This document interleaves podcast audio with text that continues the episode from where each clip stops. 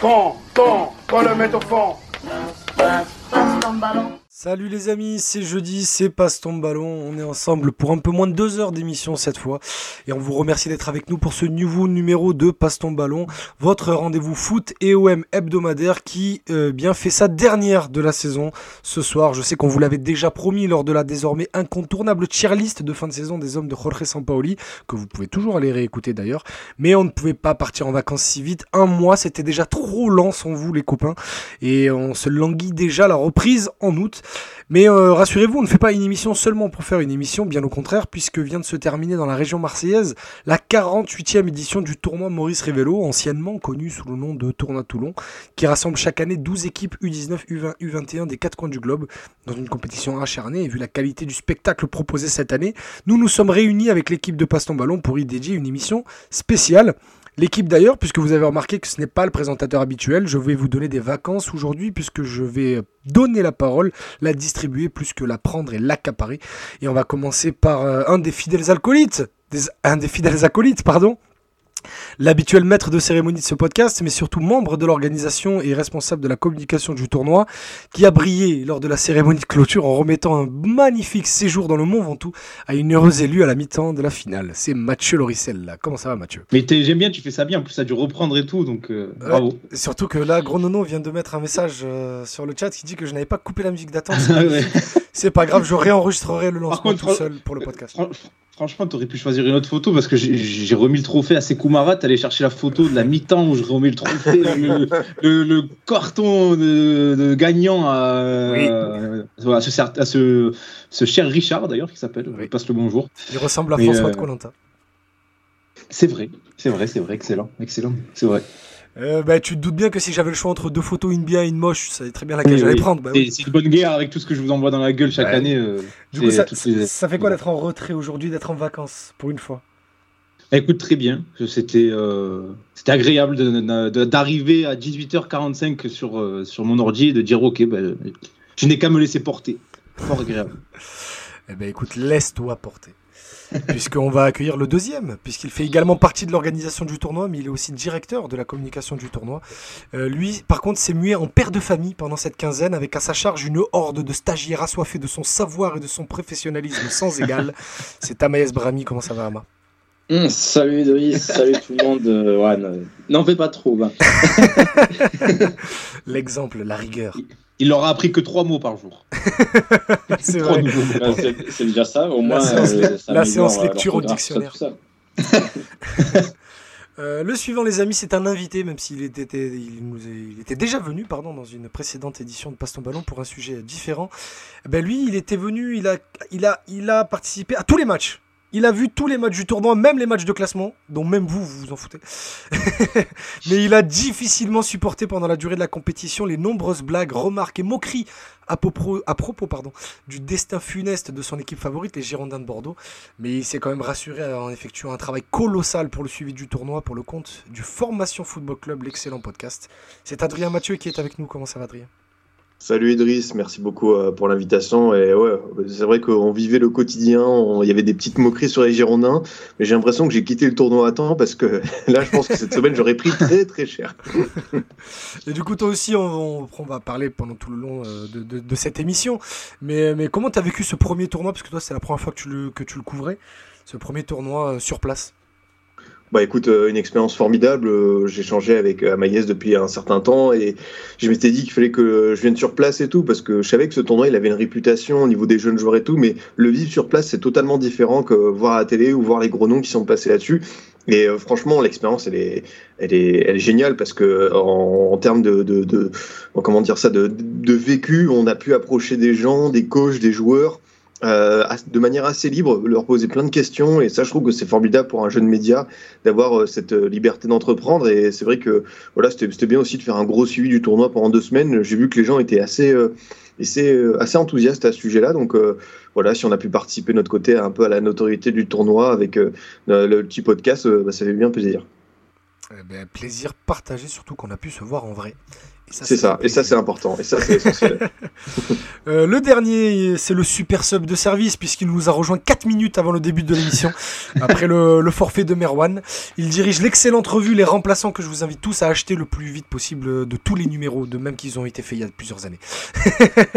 et il a été tiraillé pendant tout le tournoi entre les meilleurs espoirs mondiaux d'un côté et la très disputée H-Cup de l'autre. c'est Elias, comment ça va Elias?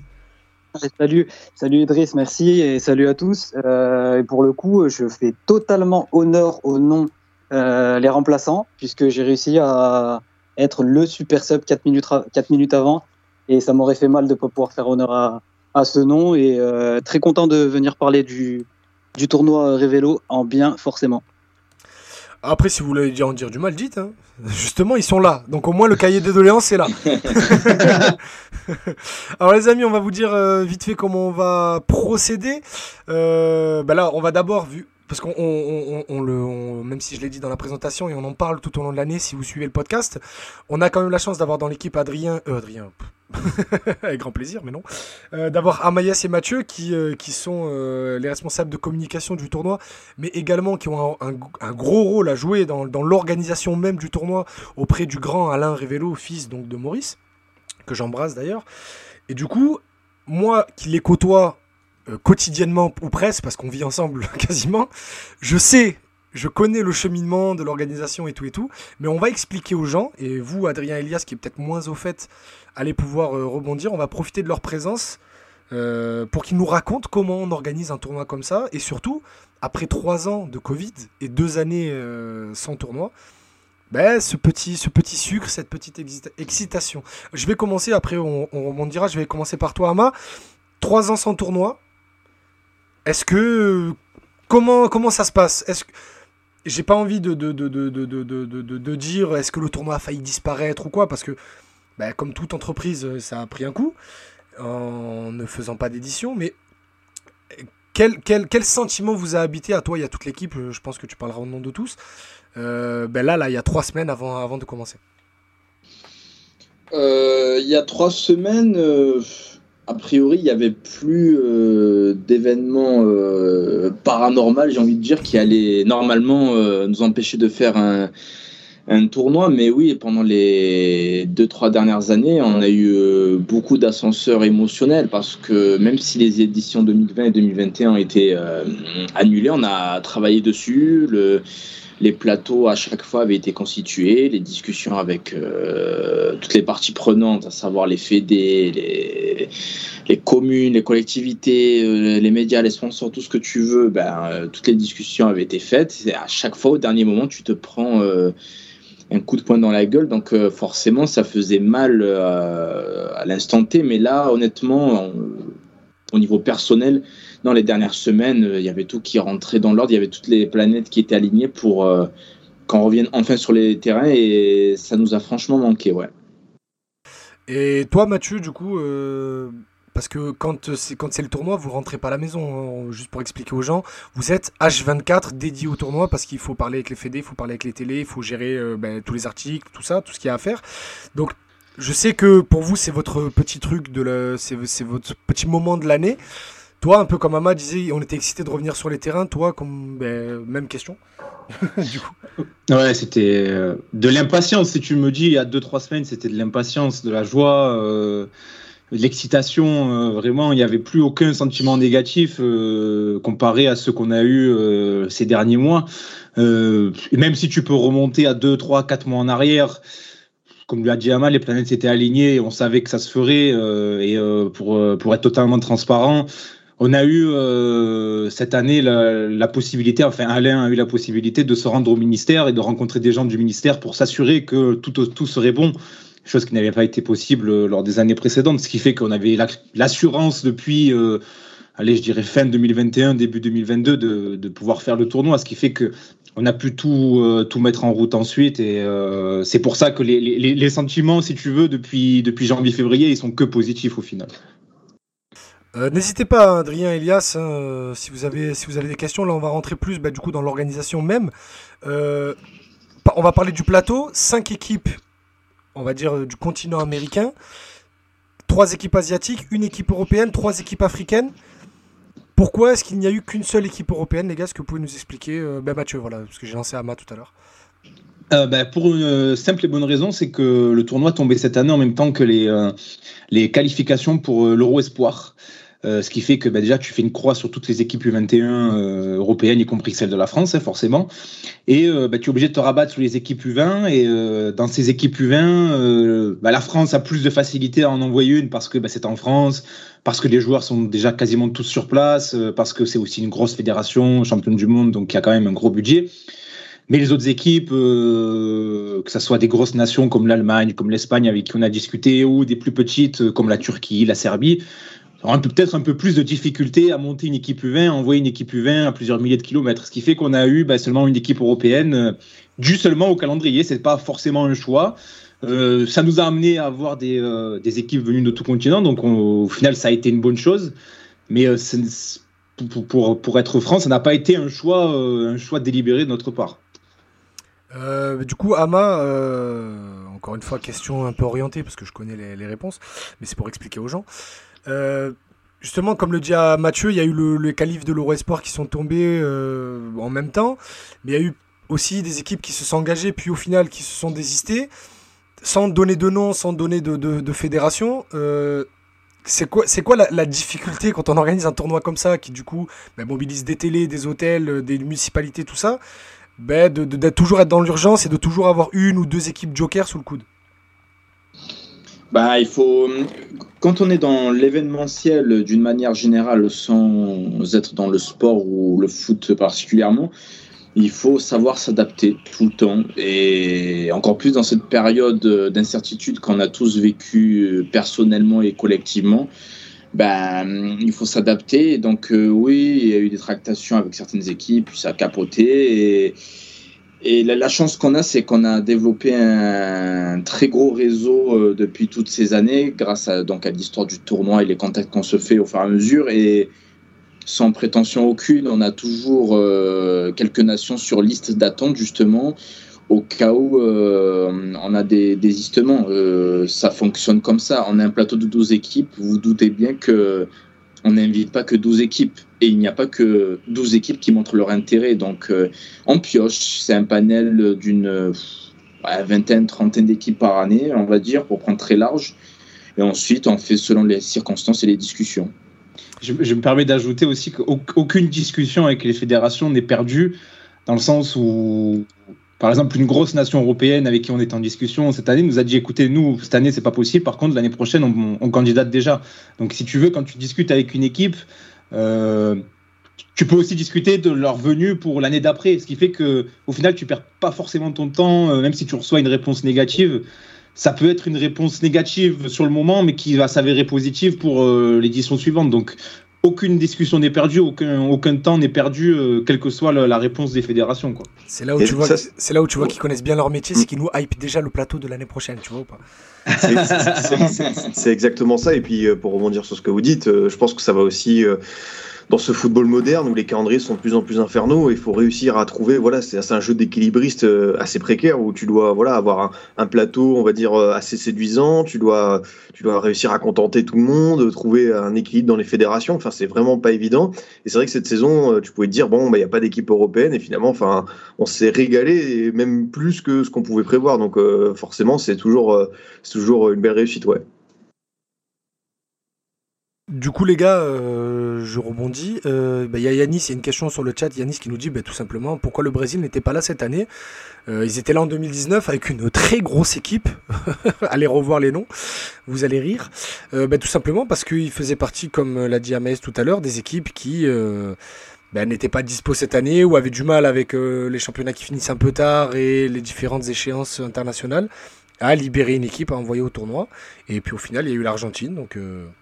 Je me permets de répondre, les gars, si vous voulez compléter. Mais... Ouais, je peux compléter par une anecdote. Tu as parlé de 2019 où ils avaient envoyé une équipe monstrueuse, certainement l'une des meilleures équipes de l'histoire du tournoi avec les, les Anthony, les Mateusz Cunha, Douglas Suisse, etc., qui sont tous devenus internationaux. Ah, Emerson, de Tottenham également. Ben, même en ayant envoyé cette grosse équipe en 2019, euh, ils avaient quand même dû se bagarrer euh, pour faire libérer certains joueurs à l'époque. Je pense notamment à Rodrigo euh, du Real Madrid, qui, qui, vient de gagner la Ligue des Champions, qui devait venir au tournoi en 2019 puisqu'il avait été convoqué. Il était dans la liste finale. Et c'est Santos qui avait fait tout un flanc pour ne pas le libérer parce que son transfert avec le Real Madrid était déjà acté. Donc, en gros, ils ont mis la pression sur la CBF en disant non, mais on veut qu'il fasse ses adieux devant le public, etc., blablabla, bla, etc. Ce qui avait conduit donc euh, la Confédération brésilienne de football, malgré toute son histoire et tout son prestige, à ne pas prendre Rodrigo, qui, pour euh, l'anecdote, au final, n'aura même pas fait, je crois, ses adieux devant le, son public parce qu'il était blessé ou suspendu ou un truc comme ça. Et euh, on rappelle un petit, petit défaut, petit couac du tournoi, c'est que ce ne, c'est que ce n'est pas des dates FIFA. Donc les équipes ont le, leur mot à dire sur. Ah si, si, si. Non, mais les, équipes, les, équipes peuvent bloquer, alors qu'en FIFA, ils peuvent pas bloquer. S'ils sont, euh, s'ils sont convoqués, ils sont convoqués. Alors que là, ils ont le droit de dire il a pas le droit d'y aller et tout ça. Non, c'est des dates FIFA. Après, c'est pas une compétition euh, FIFA, mais ce sont des dates FIFA, justement. Sinon, si c'était pas des dates FIFA, honnêtement, on ne pourrait pas tenir le tournoi. C'est pas possible. Les, les, les, les, clubs auraient trop de pouvoir à ce niveau. Tu fais bien. Mais du coup, euh, peut-être qu'on parlera, parce que j'ai une petite aussi une anecdote à parler d'un joueur du, de la poule C. On en parlera en temps voulu. Euh, des questions, Elias, Adrien a posé à nos, deux, à nos deux foufous. Euh, D'ailleurs, pour, euh, pour l'anecdote, il y a un peu plus de deux ans, j'avais eu Amaïs en, en interview pour un papier pour le numéro 2 d'un de, de nos magazines. Euh, pour parler justement du tournoi Rivelo. Et ma toute première question, et je pense que c'est aussi une question que peuvent se poser innocemment les gens, c'est le tournoi, oui, il dure deux semaines, mais qu'est-ce qu'on fait le reste de l'année? C'est la fameuse question. Moi, je lui dis, avant qu'il réponde, hein, les gars, pas grand-chose. ah, vas-y, Mathieu. Allez-y, allez-y, allez-y. Non, mais c'est euh, Elias, tu fais bien de la poser, mais euh, sache qu'on nous la pose très souvent, tout le temps même, quand on, Ama et moi, on, dit qu'on bosse pour le tournoi.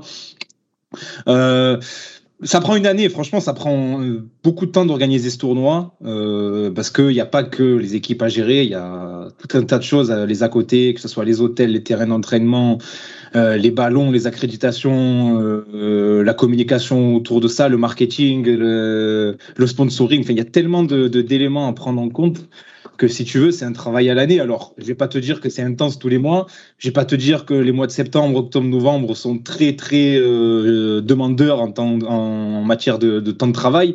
Forcément que c'est moins intense, hein. Mais euh, non, non, c'est un travail à l'année. Euh, et euh, je peux te dire que dès janvier, euh, ça commence à monter en intensité petit à petit parce que les équipes commencent à, eh ben, à, se bousculer. Ça commence à, les officialisations d'équipes commencent à arriver. Il faut commencer à tout préparer. Donc euh, ça demande du temps. Ça demande du temps. Et on est une petite structure. Il y a beaucoup de bénévolat aussi, ce qui fait que tu as, pas mal de choses à gérer, y compris certaines choses qui sont pas forcément dans ton, dans ton domaine d'activité. Donc euh, voilà, il faut savoir être polyvalent et il faut s'accrocher, notamment comme tu le disais Idriss lors du tournoi, où là par contre c'est du 7 jours sur 7 et quasiment 24 heures sur 24. Ouais, non, mais en vrai, euh, moi, je, je, je, rigole avec eux en disant qu'ils foutent rien, tout ça, parce que ça me fait rire. mais, mais, mais, mais en, en, vrai, en vrai, de vrai, je le dis pas, pas seulement parce que c'est mes amis, mais euh, on passe vraiment beaucoup de temps ensemble, même trop en dehors euh, dans la vie. Mais pendant le tournoi, je leur parle pas. Euh, je leur parle pas une semaine avant et une semaine après. Je les laisse parce que je sais que c'est impossible pour eux. Donc euh, moi, je profite juste des moments pendant le tournoi, pendant les matchs, quand, euh, pour les embêter un peu. Mais sinon, je leur envoie pas un message. Non, mais paradoxalement, pendant les matchs, c'est là où on travaille le moins. Oui, ben parce que ben parce que parce qu'il faut les regarder les matchs pour, en, pour en parler le reste du temps. Mais vous savez, en plus, si vous êtes des auditeurs de l'émission, j'aime bien leur envoyer des conneries à 4 h du matin qui découvrent au réveil. Là, pour le coup, même pas. Pendant le tournoi, je les laisse vraiment, je les laisse vraiment travailler, je les laisse vraiment tranquilles. Euh, Adrien, peut-être une question? Il y, a, forcément euh, l'envie de, savoir euh, c'est quoi un petit peu la projection sur les années, à quel point tu as, déjà dit, vous avez une idée pour, l'édition 2023. Est-ce que vous êtes déjà projeté, je sais pas, sur 2024-2025, comment ça peut fonctionner un peu la hiérarchie des sélections invitées et forcément un plateau, essayer de contenter tout le monde parce que vous l'avez dit, il y a de plus en plus d'invitations, le tournoi a sa réputation, donc beaucoup veulent y participer. Euh, J'avais déjà répondu à cette question que dans l'excellent podcast Formation FC, euh, allez tous l'écouter. Ça me dit un petit truc. Mais, ouais, un petit truc. Mais euh, comment dire plus que la hiérarchie des nations, c'est surtout le, le fait d'en ramener chaque année des nouvelles. Et ces dernières années, aussi loin que je me souvienne, on a toujours réussi à le faire. Et cette année encore plus, puisqu'on avait quatre nouveaux venus avec l'Arabie Saoudite, euh, le Panama, le Venezuela et les Comores. Et nous, notre but, c'est de chaque année euh, ramener au moins une à deux euh, nouvelles équipes dans le plateau pour offrir tout le temps un plateau différent, des matchs que hum, les gens n'ont pas l'habitude de voir cette année. Euh, Ah, t'as ça. vu des Colombie, Comores, euh, ça, ça n'existe nulle part ailleurs. tu vois, par exemple, tour- et on est très fiers de ça. Le tournoi a organisé un match que la préfecture des Bouches-du-Rhône craignait depuis 20 ans Et qui s'est très bien passé. et qui s'est très bien passé, qui s'est très très bien passé, excellemment même, on va en parler. Mais euh, vas-y, vas-y, vas-y. Oui, je disais, et qui s'est très bien fini surtout. On, a, Ouais. la, on, a, la, on a la belle image. Ah, Elias, bon, tu bugs un peu, c'est pas grave. Mais euh, oui, on a eu, on a eu euh, un Algérie-Comore donc euh, qui, qui, qui effrayait beaucoup de monde, mais qui s'est passé dans, de- dans la meilleure des ambiances sur le terrain et en tribune. Euh, les amis, si vous n'avez pas d'autres questions, on va passer directement bah, au déroulé du tournoi. Est-ce- À part si vous en avez? Sauf si Mathieu voulait prolonger. Vas-y, vas-y, ce que Mathieu. dit, parce que... Vas-y, vas-y, Non, vas-y. non, sur, sur l'avenir, euh, non, non, non. euh, nous, le but, c'est de pérenniser le, tournoi, euh, de, qui, conserve sa notoriété, ou voire qu'il euh, en gagne encore plus.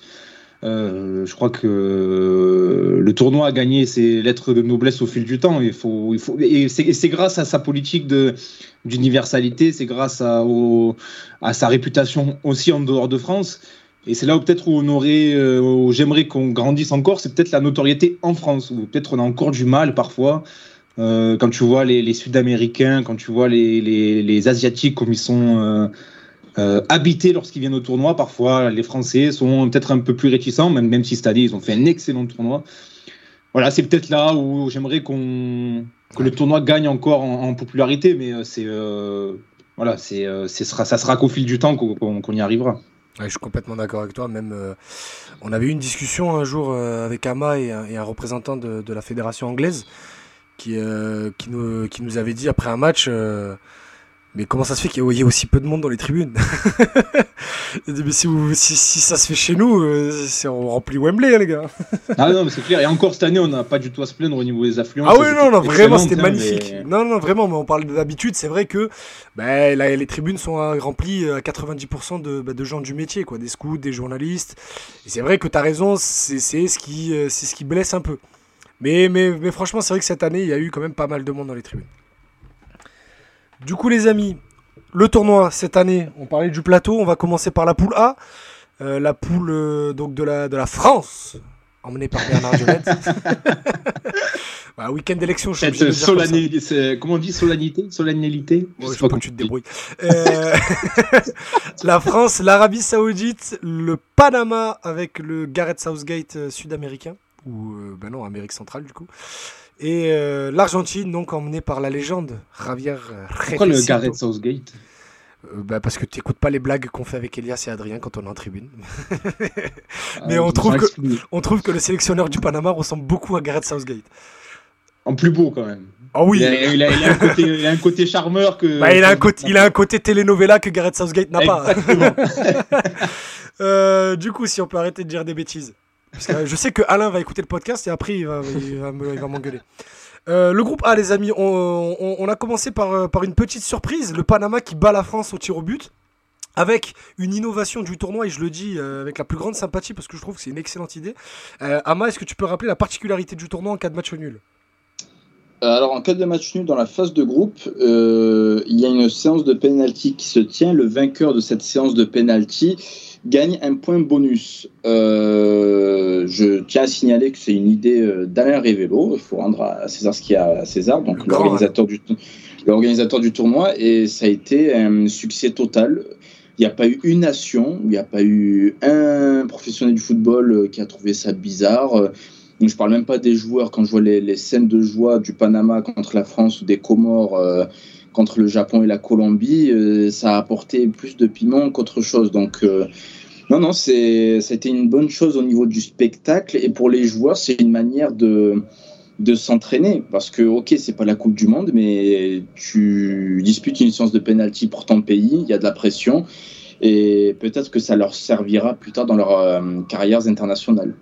Je voulais que tu le dises, comme ça, quand la FIFA euh, l'instaurera pour la prochaine Coupe du Monde, on découpera la pastille, on dira que ça a été fait d'abord au tournoi.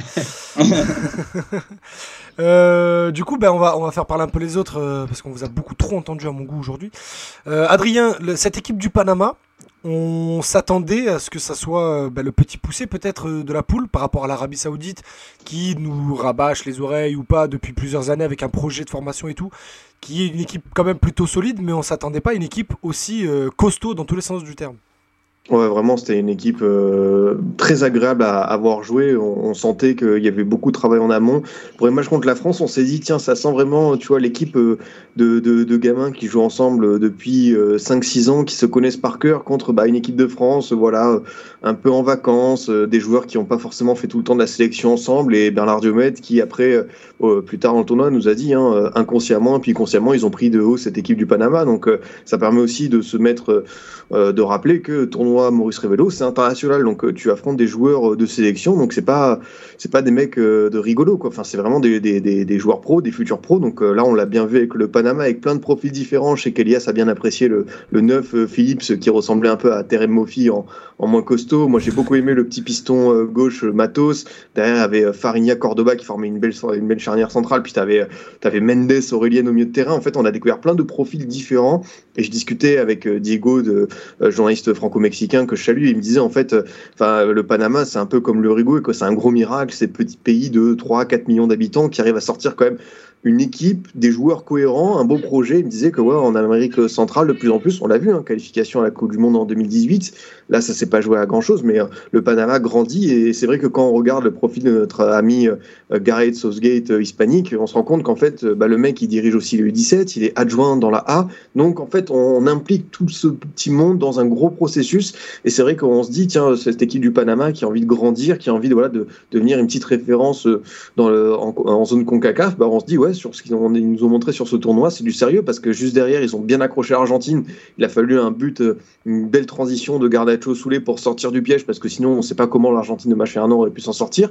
Derrière, euh, contre l'Arabie Saoudite et contre les Comores, il y a eu deux belles victoires. Donc euh, voilà, c'est vrai que cette équipe du Panama, j'ai beaucoup apprécié les voir. Elias, pareil, une équipe de caractère, mais une équipe soudée, solide.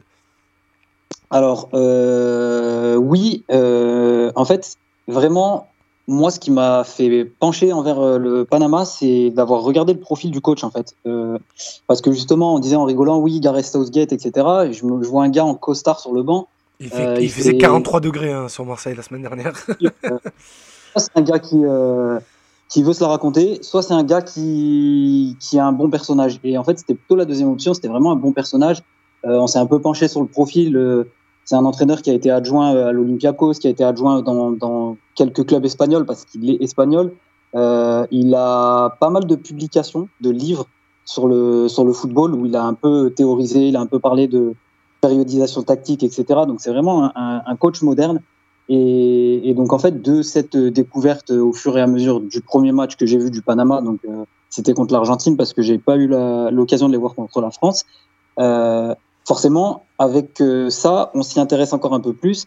Et j'ai pu avoir la chance aussi d'échanger avec euh, Nicolas de, de Lucarno Posé, qui m'a dit le Panama, euh, c'est un des projets les plus sérieux dans la zone Amérique centrale, avec, comme vient de le dire justement Adrien, une, grosse passerelle entre l'équipe A et les jeunes, et d'où la présence de ce coach. C'est un projet qui mérite d'être suivi, je pense, dans les prochaines années, de par son sérieux, de par les personnes qui sont en place et de par ce que le Panama nous a montré euh, justement sur ce, tournoi où en effet on a eu vraiment l'impression d'une équipe euh, solide, sans forcément une, euh, une grosse folie, sans forcément de grosses individualités, mais une belle somme justement de, joueurs sérieux, solides, qui respectaient, à mon avis, parfaitement ce que leur demandait le coach, et ça a donné des matchs très cohérent, très, très, très sérieux et, quelques belles surprises, notamment comme, comme le disait Adrien. Moi, j'ai beaucoup aimé le numéro 9 qui, qui jouait vraiment le rôle de, dynamiteur sur le côté. Euh, euh, très surpris euh, et agréablement surpris, moi, par le Panama en tout cas. Et vous, les gars, euh, même si je sais qu'Ama m'avait prévenu, hein, il m'avait dit attention à l'équipe du Panama, parce que je rigolais un peu en avant, avant le tournoi en disant Panama, Venezuela, tout ça. Au final, l'une, c'est une grosse surprise et l'autre, elle est en finale. Euh, du coup, vous, les gars, qu'est-ce que vous- qu'est-ce qu'on s'est dit après le premier match Euh, cette victoire, enfin ce, ce- ce match nul glorifié contre la France, et surtout bah, ce match contre l'Argentine où Adrien l'a dit, si c'est pas un éclair de génie de Soulé de Garnacho à la 89e, euh, c'est pas le même match. En plus, euh, le match contre Vas-y. la... je, je- non, je te, je te Vas-y, passe vas-y, la vas-y, parole, Mathieu, euh, Vas-y, vas-y, vas-y. Et et surtout que le match contre la France, on va se parler sincèrement, ils doivent le gagner. hein, parce qu'ils sont meilleurs que la France, parce qu'ils ont des occasions euh, Totalement. vraiment très très franches. Euh, la France est complètement amorphe. Il euh, faudrait qu'on revoie les, les expected goals de ce match, mais je pense que la France, ils doivent même pas dépasser les 1. C'était dérisoire. Ah, c'était nul. À côté, ouais, à côté de ça, le Panama a vraiment des occasions franches. Ils les ont pris à la gorge. Et ils méritaient de sortir de ce match avec euh, les trois points. Au final, ils en, sont, ils en sont- ils en sont sortis pardon, avec deux. Donc euh, le match nul avec le, le point bonus de la séance de tir au but qu'ils ont remporté. Mais ça a été vraiment la belle surprise. Et euh, moi, je rejoins ce que disait Elias sur le- l'entraîneur. C'est euh, c'est un petit coup de cœur aussi de ce tournoi. Euh, moi, ce que j'ai bien aimé, c'est son discours. Vous, les gars, vous avez assisté à toutes les, les confs de presse Il est- d'après-match. Il est fascinant à écouter. il est Vraiment. fascinant, il, ex- il explique tout ce qu'il fait, ce qui a marché, ce qui n'a pas marché, la démarche, l'état d'esprit qu'il veut insuffler à son équipe. C'était vachement intéressant de l'écouter. T'es d'accord, pas d'accord, mais au moins t'as tous les éléments pour de sa réflexion. Exactement, exactement. Et il a ce côté euh, carriériste, mais dans le bon sens. Euh, C'est-à-dire que là, si je, je dis pas de bêtises, Ama, corrige-moi si je me trompe, mais je crois qu'il a annoncé qu'il partait, qu'il quittait son poste. Ah ouais, c'est ça. Et euh, voilà, petit, petit off qu'on a eu avec lui après, euh, après le tournoi, après le dernier match de classement. On lui disait, mais euh, c'est super pour vos joueurs et tout. Ils se sont montrés et tout. Il dit, ouais, ouais, c'est super pour eux et c'est super pour moi parce que j'ai pu me montrer aussi. Je pense que ça va être un entraîneur à suivre. Je dis pas qu'il va entraîner le Barça dans 5 ans. Mais euh, en tout cas, de ce qu'il a montré, de ce qu'il a su insuffler dans son équipe, dans le discours, ça peut être un entraîneur qui, qui peut être très intéressant euh, au niveau européen, je pense. hein. Et il est jeune, hein, il a même pas 40 ans, je crois. Il a ouais, il est 37 très ou 38 ans, on avait regardé avec Elias. Et il a des facilités de communication, comme le disait Elias. euh, Enfin voilà, c'est- intéressant, quoi. C'est intéressant. Euh, ben, on va passer après le Panama, les, les amis. Ben, la, la- Peut-être la plus grosse déception de ce tournoi, c'est l'Argentine de Javier Mascherano qui euh, ben, finit quand même avec 6 points. Donc euh, on se dit, bon, ben, dernière la France, pourquoi pas. Mais euh, le, meilleur, le meilleur deuxième, parce qu'il y a trois poules, donc c'est le- les trois premiers et le meilleur deuxième qui se qualifient en demi. On s'attendait à ce que ça soit l'Argentine. Mais l'Argentine s'est fait écrabouiller par la France de Bernard Diomède. Je vais d'abord lancer Adrien. Du coup, on a vu la liste des joueurs. On a vu Mascherano sur le banc, donc bah, école de football, passé plusieurs années avec Guardiola, passé plusieurs années au Barça. On s'attendait à avoir autre chose que ce qu'on a vu là, et surtout par rapport au Gareth Southgate euh, panaméen, on va l'appeler quand même Daniel euh, Goniga, pardon, euh, de son vrai nom, un discours après match sans cesse dans la plainte, dans la chouine, dans les, excuses, c'était Rudy Garciesque. Donc toi, Adrien, ton, ton regard sur cette Argentine, est-ce que tu, tu la qualifierais comme moi de, de plus grosse déception du tournoi Ah, c'est sûr, c'est une équipe euh, frustrante parce que quand on voit euh, Mascherano sur le banc, on a une certaine idée. Liverpool, Barcelone, il y, a- quand même, on se dit, c'est un mec avec ce vécu-là, donc euh, forcément, on va avoir une idée de jeu derrière euh, ce qu'il veut faire. Alors, euh, oui, on devine quelques principes, mais qu'est-ce que c'est bouillon, brouillon, c'est même des fois c'est un peu chaotique, donc forcément, on est obligé de parler déception. Finalement, cette équipe, elle termine cinquième, donc on peut se dire, bon, c'est un moindre mal, mais on a vraiment vu une grosse différence de- de- d'écart avec l'équipe de France, et c'est là aussi où c'est peut-être la limite d'avoir pris des joueurs très très prometteurs, mais pas encore un peu tendres. Pourtant, bah, tu vois, Garnacho, il est élu révélation du tournoi, et c'est très juste parce qu'à un 2004 qui fait autant de belles choses, qui marque un super coup franc, le but du tournoi. T'es obligé de le mettre en avant, de le mentionner, mais c'est vrai qu'on a senti quand même que face à l'équipe de France, ouais, il y avait une vraie vraie dimension de, différence. Et euh, ce qui, m'a fait rire en plus, c'est au cours du tournoi, à chaque fois qu'on publiait une vidéo de Macherano, euh, euh, il y avait souvent des gens en dessous qui disaient ah Macherano euh, au Barça post Xavi. Je fais les gars, ça va être compliqué quand même. Hein, hein, ça, ça va pas être Joe Gabodito, hein, je préfère vous prévenir. Et d'ailleurs, euh, quand j'ai vu, hein, quand il est entré au pays, il a parlé euh, de la différence d'âge et tout, donc peut-être qu'il s'est dit, il aurait peut-être dû prendre une équipe un peu plus âgée, un peu plus expérimentée, peut-être euh, moins d'Européens qui sont attendus comme des petits cracks comme Soulé, Garnacho, Romero, qui sont forcément des Castro joueurs aussi. avec beaucoup de potentiel, mais Passe, qui... Passe qui est arrivé avec l'étiquette Real Madrid, et moi je l'ai pas vu du tournoi. Non, mais c'est ça, c'est des joueurs qui ont quasiment aucun, très très peu de temps de jeu en, pro dans leur championnat. Donc c'est difficile après d'aller de, de, affronter un Kouassi, un, un Goumé qui ont déjà 70-80 matchs pro dans les jambes, mais qui sont monstrueux physiquement, qui sont excellents sur le terrain. Donc c'est aussi là où on a senti, et comme je te dis, Macherano, j'ai vu que lors d'une interview quand il est rentré au pays, il a reparlé de ça. Donc je pense qu'il a compris. Voilà, c'est maintenant, il faut qu'il se qualifie pour la Coupe du Monde du vin. Il faut, faut revoir certains, certains principes. Et oui, par rapport à la réputation du coach, on attendait peut-être mieux, mais quand même, le mec, euh, même si tu dis qu'il pleure et tout, au moins, il fuyait pas les, les questions en conférence de ah presse, il essayait de répondre et tout. Au moins, tu vois, il était pas euh, lassé. Euh, je, me dis même dit, il a fait des photos, des selfies après le 6-2 contre la France, il a vu l'usage un peu fermé, mais je pense qu'à certains coachs, il serait quand même parti. Bah, après, c'est le réflexe du grand joueur, tu vois. en plus, il arrive, il est dans un, dans un petit stade, parce qu'avec Elias, nous, ça nous fait toujours rire, mais les stades du tournoi, c'est au bagne, Vitrolles et Fosse, c'est des stades de DHR, même, même de PHB pour, pour Vitrolles, même Détroit, parce que le club n'existe même plus en plus. Et de voir des, mecs comme Macherano, Anthony, euh, Rhys James, Tammy Abraham se, succéder sur ces, stades, ça nous fait toujours rire. Donc il arrive, je pense qu'on lui demande des selfies, il se dit bon ok c'est le tournoi, ça m'emmerde parce que le score. Mais bon, les gens peut-être qui sont contents de me voir, donc je vais, quand même jouer le jeu. Euh, Elias, du coup, euh, l'équipe d'Argentine, tu disais que tu, les avais vus face à la France et face au, à l'Arabie Saoudite, non au Panama, face au Panama, du coup, euh, bah, du coup, même question qu'Adrien, est-ce que tu as été vraiment déçu, déçu par rapport à, leur prestation? Alors je vais pas, je vais pas être super euh, long parce que je trouve qu'Adrien a déjà complet, ouais. ouais complet. Euh, alors forcément, ouais, quand on voit Argentine et qu'on voit Macherano, le, juste le mix de ces deux choses, on attend quelque chose. c'est le, le, problème des grandes nations et des, et des anciens grands joueurs, c'est qu'on attend toujours quelque chose. Et peut-être que l'erreur euh, qui a été faite du côté de l'Argentine, c'est peut-être de ne pas avoir annoncé quel était l'objectif de ce tournoi. Parce que quand on n'annonce rien et qu'on est l'Argentine avec Mascherano, on se dit qu'ils viennent pour gagner.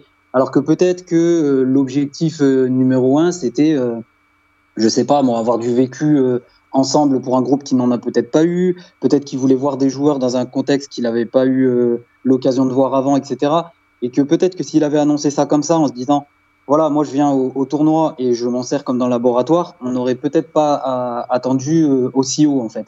Euh, après, ce qu'on a vu dans le jeu, c'était très souvent brouillon, c'était très souvent du gelon, très peu de phases de jeu. il me semble que contre le Panama, j'ai pas, j'ai pas réussi à compter plus de plus de 8 passes dans, dans tout le match, de 8 passes consécutives. Donc forcément, là, sur ça, on a été déçus. Euh, et malgré tout, petite satisfaction, on va dire personnelle, d'avoir vu Garnacho, d'avoir vu Soulé, d'avoir vu Romero et euh, espérer qu'il perce pour euh, dans 5-6 ans dire ah ouais, mais moi je les ai vus avant tout le monde. Quoi. Je suis déçu, Elias, que tu n'aies pas parlé de mon chouchou absolu du tournoi. Ce Jenez qui joue au Rennes, qui joue à Boca Juniors. Le numéro 13 de l'Argentine. Mais alors, mais écoutez-moi, c'est mon bébé d'amour. C'est simple ou pas? J'étais à deux doigts d'appeler tous les contacts que j'avais à l'OM pour leur dire les gars, on a le gars. On a le mec qui nous fait. compatible. Mais bébé, tout, tout. Il était nul, tout nul. Conduite de balle, t'avais l'impression que c'était un 6, t'avais l'impression que c'était Pirlo, et puis après le ballon touchait son pied, et tu faisais, voilà, c'est quoi ça? Le ballon partait en cloche au poteau de corner, il n'y avait pas une transversale qui tombait dans les pieds, c'est nul. Rien dans l'anticipation, tout dans le contact, tout dans le tac. Je l'aime. Euh, junior et les tatouages, hein. normalement c'est. Oh là là. Il était incroyable. Euh, vous, euh, les gars, Ama, Mathieu, l'Argentine au tournoi, au final, au final, ils ont 6 points et c'est le score contre la France qui les tue parce que sinon ils, étaient meilleurs deuxième. Mais euh, est-ce que c'est quand même pas un mal pour un bien quand même cette élimination? Bah, hum, comment dire, euh, ils, étaient un peu plus jeunes euh, que certaines équipes, donc peut-être que ça s'est ressenti dans leur jeu. Mais après, un mal pour un bien, oui, peut-être que ça leur servira dans leur progression. En tout cas, c'est le message que euh, Macherano nous a fait passer quand on est allé le faire une interview avec Mathieu, interview qui sortira d'ailleurs bientôt, où euh, Elias parlait du, fait qu'il n'y avait pas de, message clair qui était annoncé en termes de projet. Lui, son projet, c'est clair. Visiblement, c'était pour préparer le Sud-Americano qui arrive euh, là au mois de janvier, donc le championnat d'Amérique du Sud U20. Et pour ne pas. Enfin, Petit spoiler, euh, l'Argentine veut revenir l'année prochaine et il voudrait revenir avec une nation, enfin avec une génération qui a une année de plus, donc Ah, c'est bah peut-être voilà. les mêmes joueurs déjà, mais qui ont euh, une expérience supplémentaire. Donc peut-être qu'il s'est dit en allant avec cette jeune génération, je vais peut-être faire un truc, je sais pas ce qui s'est passé dans sa tête. Ou alors le projet initial c'était vraiment de donner de l'expérience, de faire une sorte de revue d'effectifs, parce qu'il y a pas mal de hum, joueurs qui jouent en Europe, et peut-être que ça a été fait au détriment de certains joueurs qui jouent euh, dans la Super Liga Argentina. Euh, je ne sais pas honnêtement. On va, on, va passer, on parlera de l'équipe de France à la fin, les gars, on- parce que c'est le vainqueur du tournoi. On fera un gros focus sur les Bleus. Bleu- Les Bleus, du coup, euh, pro- première victoire au tournoi depuis 2015. Vous me dites si j'ai une bêtise. avec la génération de Thomas Lemar Kimpembe, euh, puisque derrière se sont succédés un triplé de l'Angleterre et, le Brésil. Euh, on va passer au- à la poule B, je pense qu'on on- on y passera un peu moins de temps, on va, on va faire un, gros focus euh, sur le finaliste, le Venezuela, que moi j'ai appelé ma surprise du tournoi, je les attendais pas du tout, au-delà de, de- des résultats, je les attendais pas du tout à ce niveau-là. J'ai été très agréablement surpris. les gars, ben, je vais commencer cette fois par, par Elias. Cette, cette équipe vénézuélienne, on l'a Euh, vu un peu à alors- l'image de, de toutes les équipes euh, sud-américaines, beaucoup ben, dans l'engagement, dans, dans la dépense d'énergie, dans l'intensité, mais mine de rien avec des bons petits joueurs de football. Euh, ouais, exactement. Pour le coup, j'ai vu deux matchs euh, en intégralité du Venezuela. Le reste, j'ai pas, j'ai pas vu, donc je peux pas m'ériger en Ouais, mais- spécialiste. Les, Euh, les autres seront là pour compléter. Exactement. Donc c'est pour ça que je vais essayer de faire C'est rapide. pour ça que je t'ai lancé Euh, direct. contre euh, l'Indonésie, euh, le premier match. Euh, et comme c'était le premier match, avec euh, justement les, les décalages horaires, les arrivées, la chaleur, enfin bref, un peu tous les paramètres qui font que généralement le premier match c'est pas fantastique. Et ben c'était pas fantastique. J'avais quand même bien aimé deux trois profils, mais je m'étais plus intéressé à l'Indonésie pour le coup parce que parce que Indonésie. Euh, par contre sur la finale, euh, j'ai été j'ai été quand même agréablement surpris parce que j'attendais aussi euh, l'équipe de France de voir euh, ce que ça allait donner face au Venezuela. Euh, J'ai été surpris parce que ils ont ouvert le score très rapidement. Ensuite, ils ont bah, joué leur jeu, euh, qui était de, euh, de, de faire tourner le temps, d'énerver un peu tout le monde, euh, de la jouer un peu à la sud-américaine. Et ça a plutôt bien marché jusqu'à bah, jusqu'à ce que la France euh, égalise euh, et jusqu'à ce qu'il y ait distribution euh, massive de cartons jaunes pour le, pour le Venezuela. Oui, j'ai quand même j'ai quand même bien aimé ce que le peu que j'ai vu. J'ai quand même aimé bah forcément Chacon qui nous avait été bien propagandé par euh, par l'ami euh, Rod euh, et, forcément Segovia. Euh, un peu plus de mal avec la défense centrale où je trouvais que ça balançait beaucoup, mais après ça c'était mon point de vue personnel. Mais sinon, on n'attend pas spé- spécialement le Venezuela en début de tournoi et c'est une belle surprise pour moi malgré le peu le peu que j'ai vu. Et euh, bah, du coup, les gars, on vient d'en parler. Euh, David Da- Doniga, donc le, le sélectionneur panaméen, vient de publier un communiqué sur Twitter pour annoncer son départ de la, de la fédération panaméenne. Voilà, au moment où on parle. c'est repris par Quel Lucarno- timing C'est repris par Lucarno Posé, donc voilà, on a bien fait de, de lui consacrer 2-3 minutes. Euh, Adrien, toi, du coup, toi qui as vu tous les matchs, parce qu'avec Elias, on a été pris par d'autres impératifs euh, de football. Cette, euh, ce Segovia, ce Chacon, ces individualités vénézuéliennes, qu'est-ce que tu en as passé euh, rapidement? Bah forcément, c'était super intéressant à, à voir parce qu'on avait quelqu'un sur Twitter qui nous en faisait la propagande depuis un moment, Globorod, l'ami Rodolphe, qu'on Ouais, salue évidemment. Salut, ouais.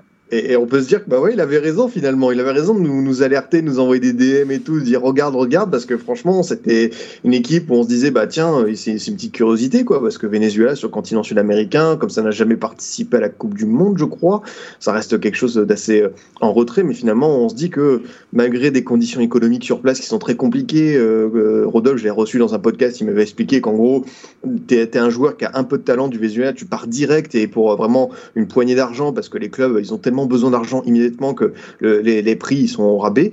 Mais forcément là on se dit qu'avec cette génération là ça peut représenter un bel avenir parce que euh, il y a un projet global au, Venezuela et on a pu en parler avec le sectionneur euh, enfin au Batista. Enfin dans le staff il y a quand même Coloccini qui est présent. On a Peckerman un grand grand monsieur du football sud-américain qui était présent pour euh, pour la finale pour observer ces jeunes là donc on comprend un peu on a parlé tout à l'heure de, de projet de processus au Panama. Je pense que c'est totalement aussi le- les termes pour ce qui se passe du côté du Venezuela avec une vraie réflexion sur euh, bah, les jeunes joueurs, comment les encadrer. On a senti un état d'esprit formidable, quelques profils intéressants. Forcément, il faudra voir comment ça se développe parce que un Segovia, maintenant, en étant élu meilleur joueur d'un tel tournoi, sa autorité, elle va un peu basculer. Donc, très curieux de voir la suite. tu as parlé de Ferro, c'est vrai, Elias, et je trouve que d'ailleurs, quand il a joué simple, c'était beaucoup mieux quand il voulait pas faire des longues relances à la Van Dyke et tout, qui, qui, qui voulait pas euh, entre guillemets se regarder faire. Enfin, c'était beaucoup mieux quand il jouait simple. Donc euh, là, j'ai apprécié. J'aime bien le profil de, pivot de Daniel Perez, Chacon qui euh, statistiquement fait de très très belles choses aussi. Donc non, forcément, Venezuela, grosse grosse révélation de cette compétition. Et on a hâte de voir comment ça va, ça va se passer pour cette équipe, l'intégration en A, tout ce qui va se passer. Parce que voilà, là, je crois qu'ils ont terminé dernier de leur de, la poule euh, de la zone âme sud là au global. Donc euh, on se dit que bon, euh, si sur cette décennie il y a un vrai travail qui a été effectué pour rehausser ça, bah on aura pu voir peut-être les germes du côté d'Aubagne, de Fos-sur-Mer, de, de Salon, tout ça. Vous les gars, du coup, bah, votre regard sur le, Venezuela, je vais lancer Ama. Euh, on attendait le Mexique parce que le Mexique c'est un habitué du tournoi et on sait que eux ils le jouent à 300% et tous les ans ils viennent pour le gagner.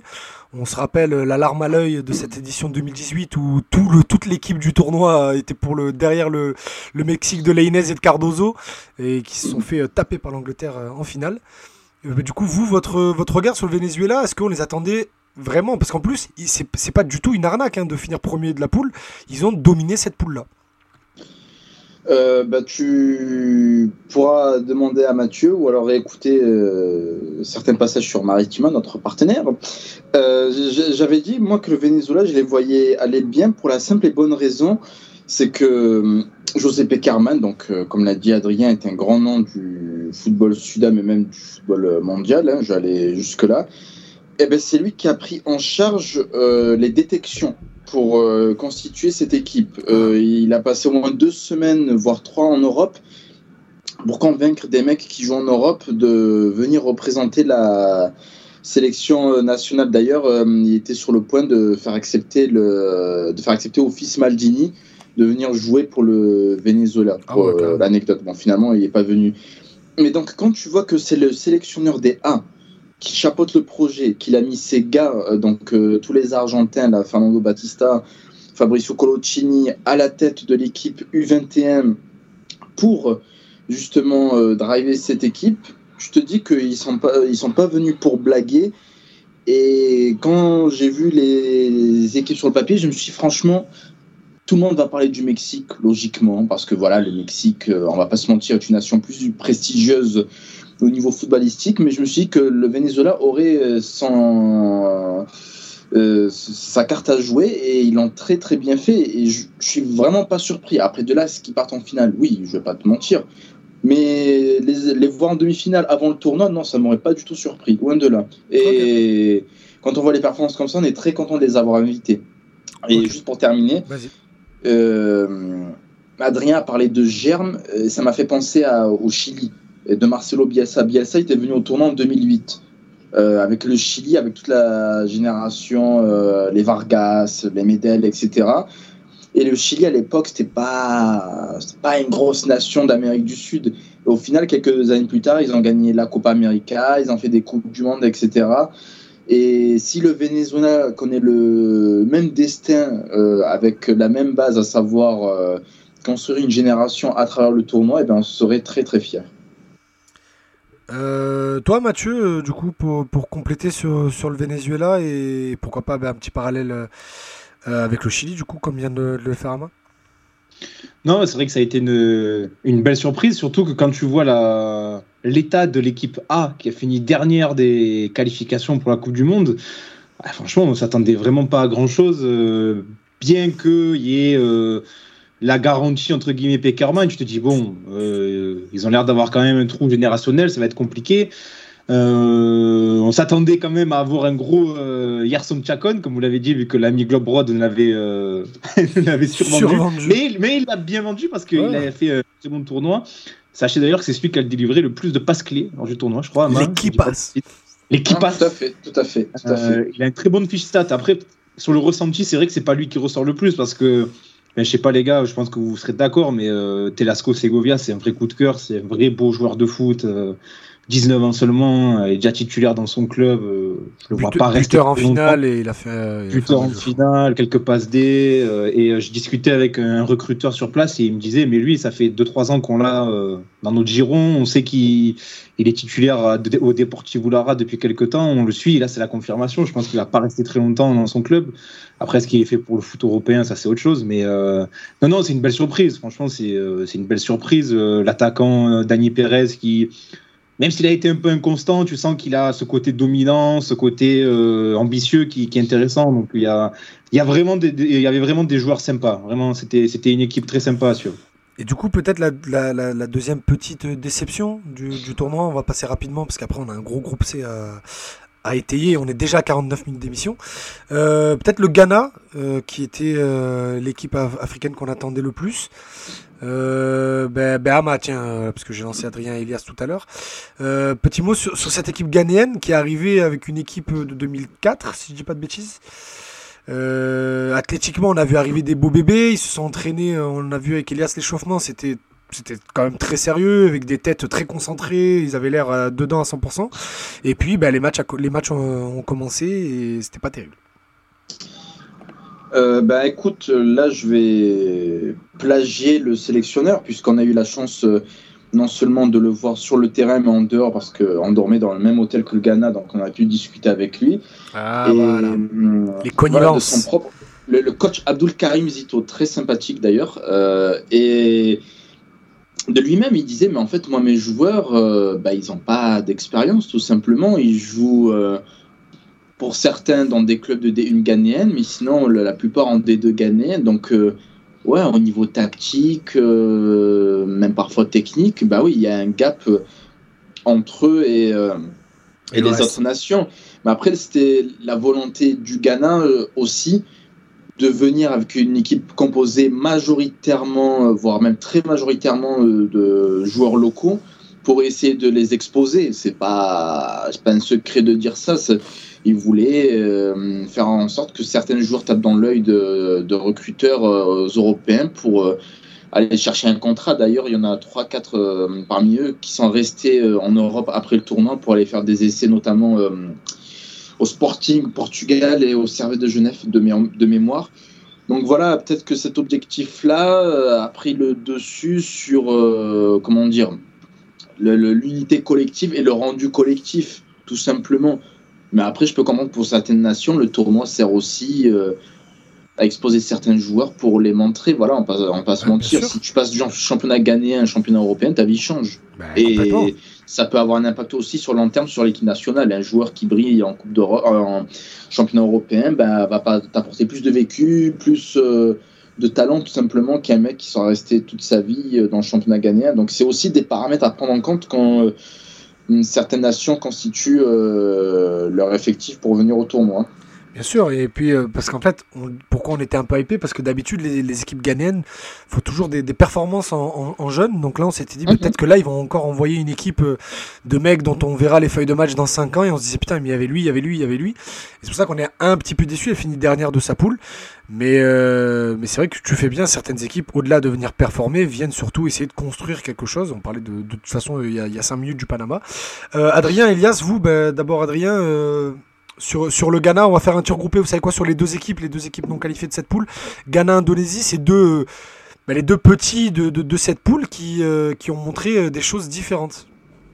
Ouais, forcément, euh, l'Indonésie, avec euh, sa réputation, euh, on va dire, assez faible en Occident en termes de football, on n'entendait pas grand-chose. Et finalement, on a vu le travail de notre ami Zenan, le, coach monténégrin, qui avait toujours le sourire, qui était très très content d'être là en préparation de la Coupe du Monde du vin, qui se déroulera bah, du coup en Indonésie, du côté de Jakarta.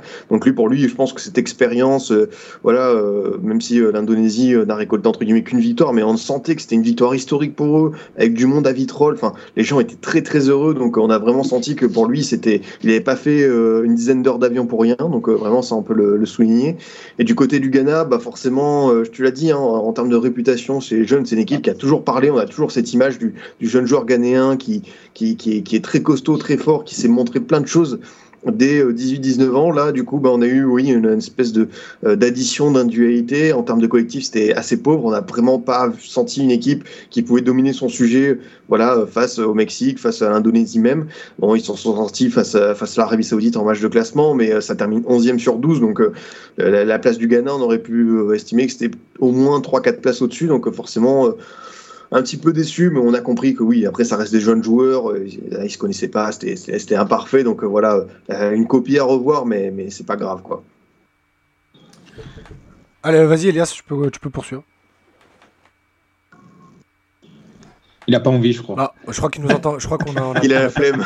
Non, on a perdu Elias. Il va, il va, il va, il va, il va revenir. C'est pas Moi, grave. je, je me permets de rajouter Vas-y, vas-y, Mathieu, vas-y. Un petit truc sur le Ghana un peu, euh, bon, un, un- un peu drôle, c'est euh, lors d'une réaction d'après-match, euh, le sélectionneur, le très bon, très, l'excellent sélectionneur du Ghana, qui est très drôle, qui est très sympa, qui, qui dit en convo d'après-match, il dit ouais, mais euh, moi, euh, j'explique à mes joueurs comment faire, mais s'ils marquent pas devant le but, c'est pas ma faute. Hein. Et le shitstorm sur les réseaux. Oh, aïe, aïe, aïe, aïe. Ah, il se fait assassiner. Ah, il s'est fait assassiner. Les- tous les journalistes ghanéens ont relayé la, la vidéo. Il s'est fait démonter.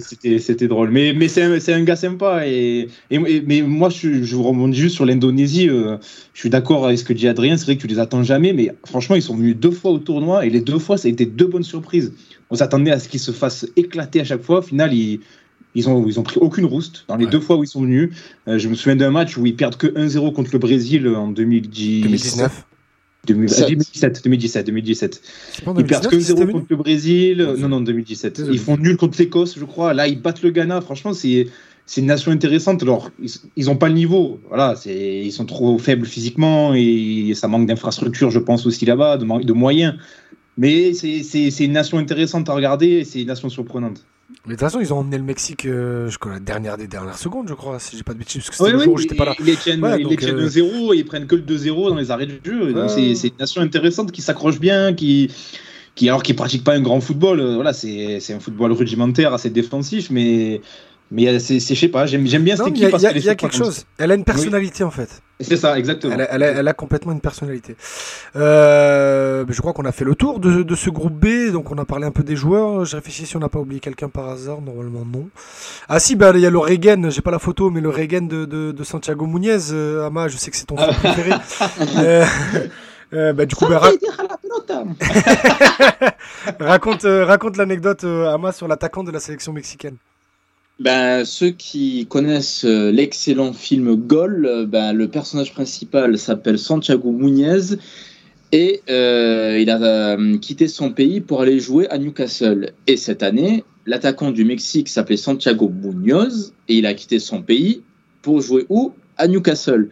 Donc du coup, avant le tournoi, euh, tu avais plein de gens sur Internet qui faisaient des articles, des tweets sur ça, en disant ouais, c'est l'origine de euh, Santiago Muñoz d'Angol. Eh bien, mine de rien, euh, ça a été l'un des trois meilleurs joueurs de l'équipe du Mexique et, pas mauvais. Franchement, il, a du potentiel.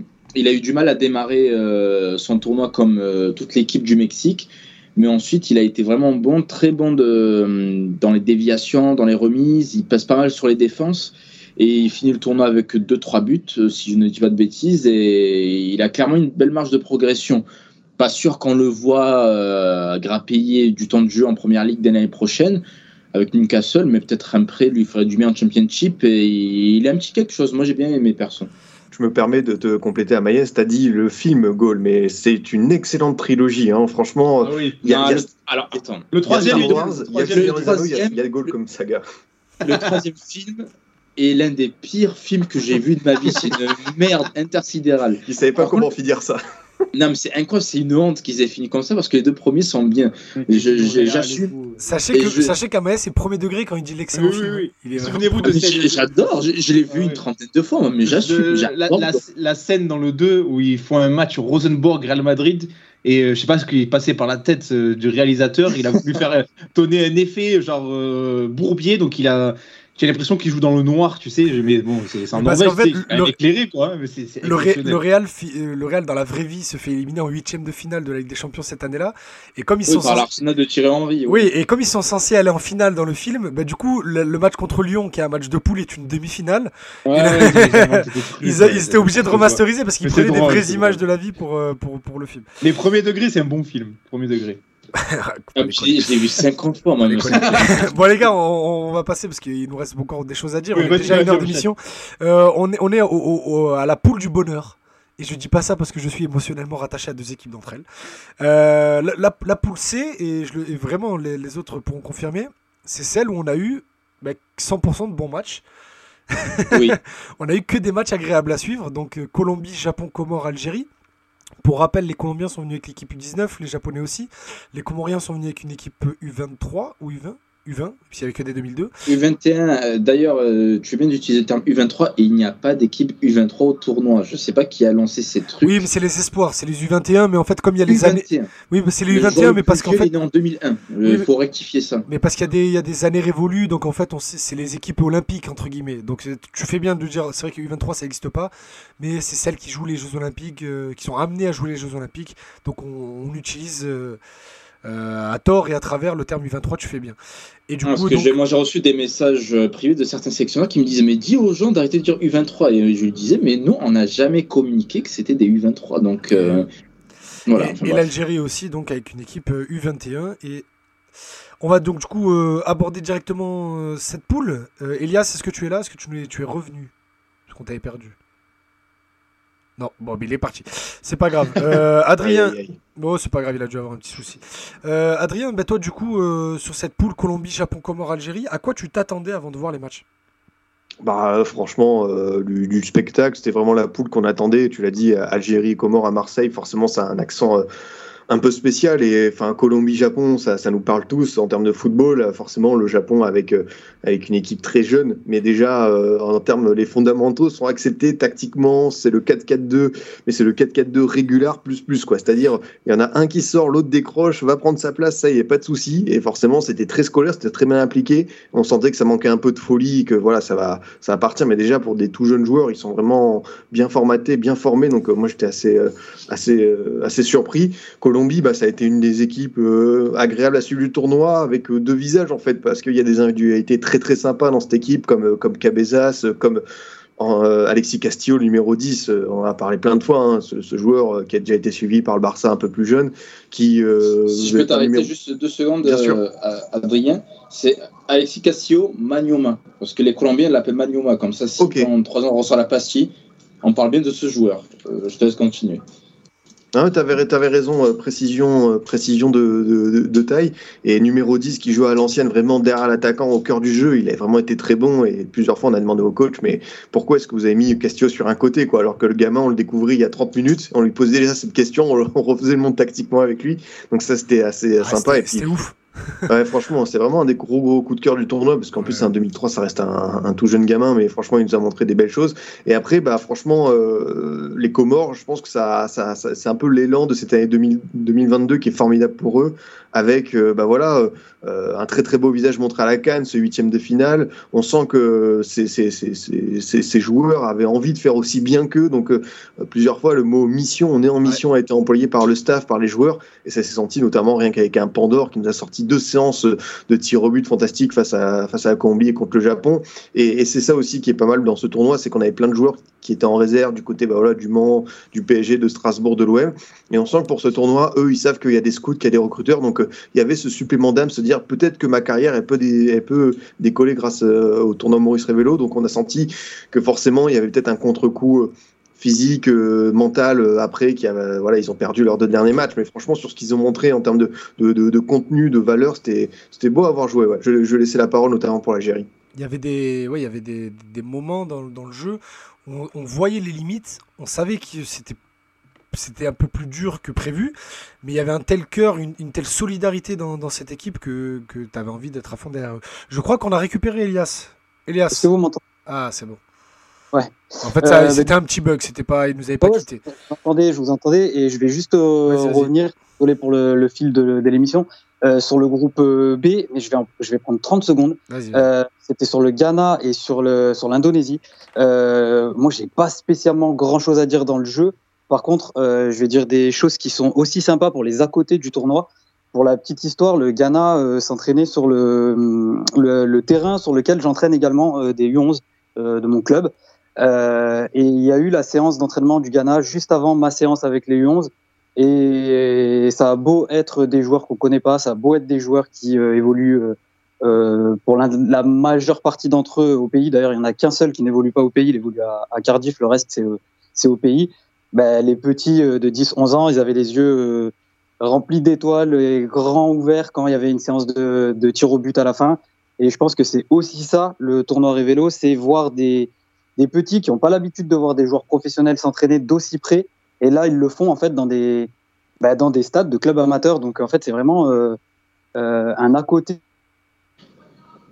Euh, et pour, euh, pour l'Indonésie, peut-être que Adrien le dira peut-être à la fin, mais euh, lui aussi, il a eu un à côté assez sympa avec, avec le peuple indonésien, notamment sur les réseaux sociaux. Bah, Vas-y, raconte, raconte l'histoire, Adrien, après, au moins, et après on passera au groupe mais non, mais ça, c'est un peu la magie de, de, ce tournoi. Quoi. Le, le, premier match de l'Indonésie se passe et je reçois un message d'un youtubeur indonésien qui a, qui a, une petite communauté et qui me dit Ah, franchement, Adrien, serait sympa que tu me fasses des petites vidéos sur place. On se connaissait pas, hein, mais il m'a direct parlé comme si j'étais son pote. Il m'a dit Est-ce que tu peux faire des vidéos à l'entraînement en disant Voilà, je, je, suis Adrien Mathieu, journaliste euh, présent en France pour couvrir l'équipe d'Indonésie pour Tommy. Genre vraiment, euh, je suis son, je suis son, son, correspondant en France, donc euh, c'était assez drôle. Et voilà, il m'a remercié. On a passé, on a bien discuté et tout, donc c'était sympa. Et puis tu vois, pareil, il y a plein de gens qui, ça c'est à côté, mais qui m'ont dit Ah, ma chère Arnaud, c'est intéressant et tout. J'ai envoyé des oui transferts, des interviews et tout, parce que moi, j'avais pas réutilisé ça pour le compte ou pour autre chose. Donc voilà, on a pu aussi partager ça. Mais c'est vrai que l'Indonésie, voilà, maintenant, j'ai des adresses, j'ai des amis du côté de Jakarta. Et pour, pour revenir euh, au groupe C, euh, Ama Mathieu, cette équipe des Comores, euh, vous savez, dès que vous m'avez euh, soufflé euh, l'information qui, pourrait venir, à quel point j'étais fou et excité. Adrien et Elias ont parlé de la solidarité, de, cette personnalité d'équipe. Bon, Adrien a bien fait de relever le mot mission donné par Pandore. C'était le but de les faire venir au tournoi pour ça, pour créer pour qu'ils pour qu'ils créent leur histoire. Et on peut dire que c'est mission réussie. C'est le but du tournoi, de toute façon, euh, on le dit à chaque fois, mais le, tournoi, c'est inviter euh, l'Argentine, inviter la France, mais c'est aussi donner l'opportunité à des équipes comme les Comores de se construire, de se frotter à des équipes de haut niveau, de créer des, groupes, des, générations. Et je pense que c'est l'équipe qui l'a le mieux compris dans le tournoi avec le Panama, peut-être. Euh, l'état d'esprit qu'ils avaient, euh, tu le disais, plusieurs fois ils ont utilisé le mot on est en mission, on est en mission, on veut représenter le pays. Franchement, moi c'est mon équipe coup de cœur du tournoi parce qu'ils ont montré quelque chose d'assez exceptionnel dans le jeu d'abord.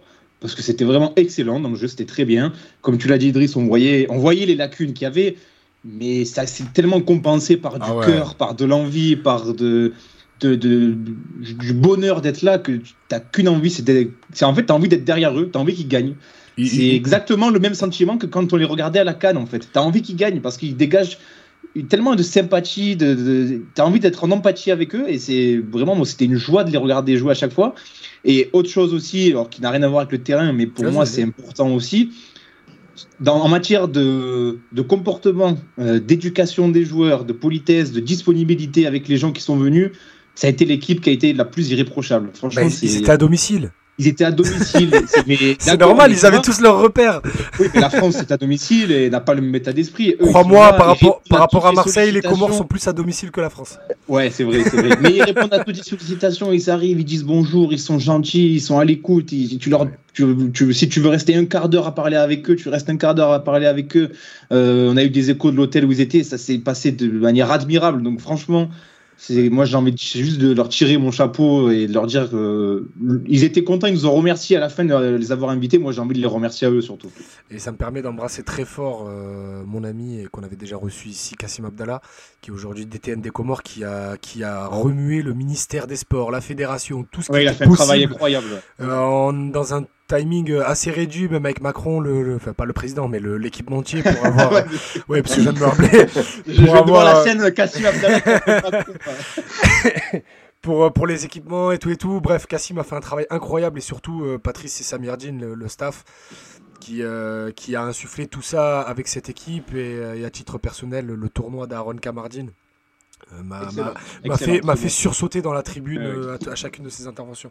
Justement, pour parler du côté organisation, Ama, comment, comment est-ce qu'on ramène une équipe comme les Comores dans le tournoi? Oh bah c'est comment dire les, les Comores on avait en tête de les faire venir depuis un petit moment. Voilà euh, ceux qui écoutent notre podcast euh, savent qu'on est marseillais et ça nous tient à cœur d'avoir des, des équipes qui touchent les communautés les plus importantes euh, de, Marseille les Comores bah forcément on est à Marseille euh, ça fait sens après on attendait que qu'il y ait le bon timing euh, que la fédération soit bien structurée, qu'il y ait un vrai projet derrière, parce que l'intérêt était réciproque. On avait déjà eu des échos de manière directe ou indirecte euh, de la volonté des Comores de, venir au tournoi. Nous, c'est une idée euh, qu'on a en tête depuis un petit moment, Mathieu pourra le confirmer. Et là, c'était la, bonne année, tout simplement. Il y a, toutes les planètes qui étaient alignées à tous les niveaux sportifs, euh, structurels pour les faire venir. Et à titre personnel, je suis très, très, très, très content de les faire venir. Je me rappelle que j'en parlais déjà à Azir sur le temps de la vanne en 2018 en disant Ouais, euh, tu verras un jour, on va faire Algérie-Comore.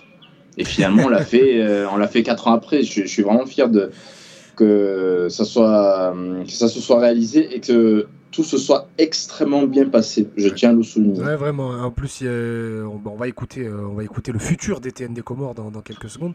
Euh, et la, la fédération des associations de, de comoriennes ont affrété des cars, des bus pour que les supporters comoriens de Marseille puissent venir à Parsemin parce que tous les matchs se jouent au stade Parsemin de Fos-sur-Mer qui a plus d'une demi-heure de Marseille pour que pour qu'ils puissent avoir des supporters un cop et pour surtout pour les familles parce que pour certains ont des parents bah, qui peuvent pas trop se déplacer avec la voiture c'est compliqué tout ça. Ben, la fédération a mis en place quelque chose pour que tout le monde puisse avoir euh, pour, puisse avoir euh, son petit cop et euh, pendant la séance de tir au but on, se rappelle d'Ibou Adari qui avait tout son quartier de Frévalon qui était dans la tribune et il est parti célébrer comme un fou après le match contre la Colombie. Mais du coup voilà je le disais on va on va écouter pendant ça dure 2 minutes et 3 secondes le futur DTN des Comores et euh, ami de Passe ton ballon et du Formation Football Club, Azir Saïd Mohamed Cheikh, qui nous parle du tournoi des Comores et après on passera à l'Algérie. Pour sa première participation au tournoi Maurice Rivello, je pense que cette expérience est une grande réussite pour la sélection comorienne sur plusieurs plans. Le premier sur le plan sportif évidemment puisque Samir Youssouf et son staff ont permis à cette équipe de proposer un contenu cohérent, agréable par moment. On a vu des séquences collectives très intéressantes. Sur un plan individuel aussi, ça nous a permis de voir ou de découvrir pour certains des joueurs hyper prometteurs. Je pense à Emeric Ahmed de Strasbourg, je pense à Karima Toumani, euh, le joueur qui évolue à Dijon, qui était capitaine de cette, de sélection défenseur central solide. Je pense à Amir Dumas aussi, qui a été remuant sur son, côté. Et il y a d'autres joueurs que je n'ai pas cités, malheureusement je ne peux pas tous les citer, qui ont été très intéressants sur cette, compétition.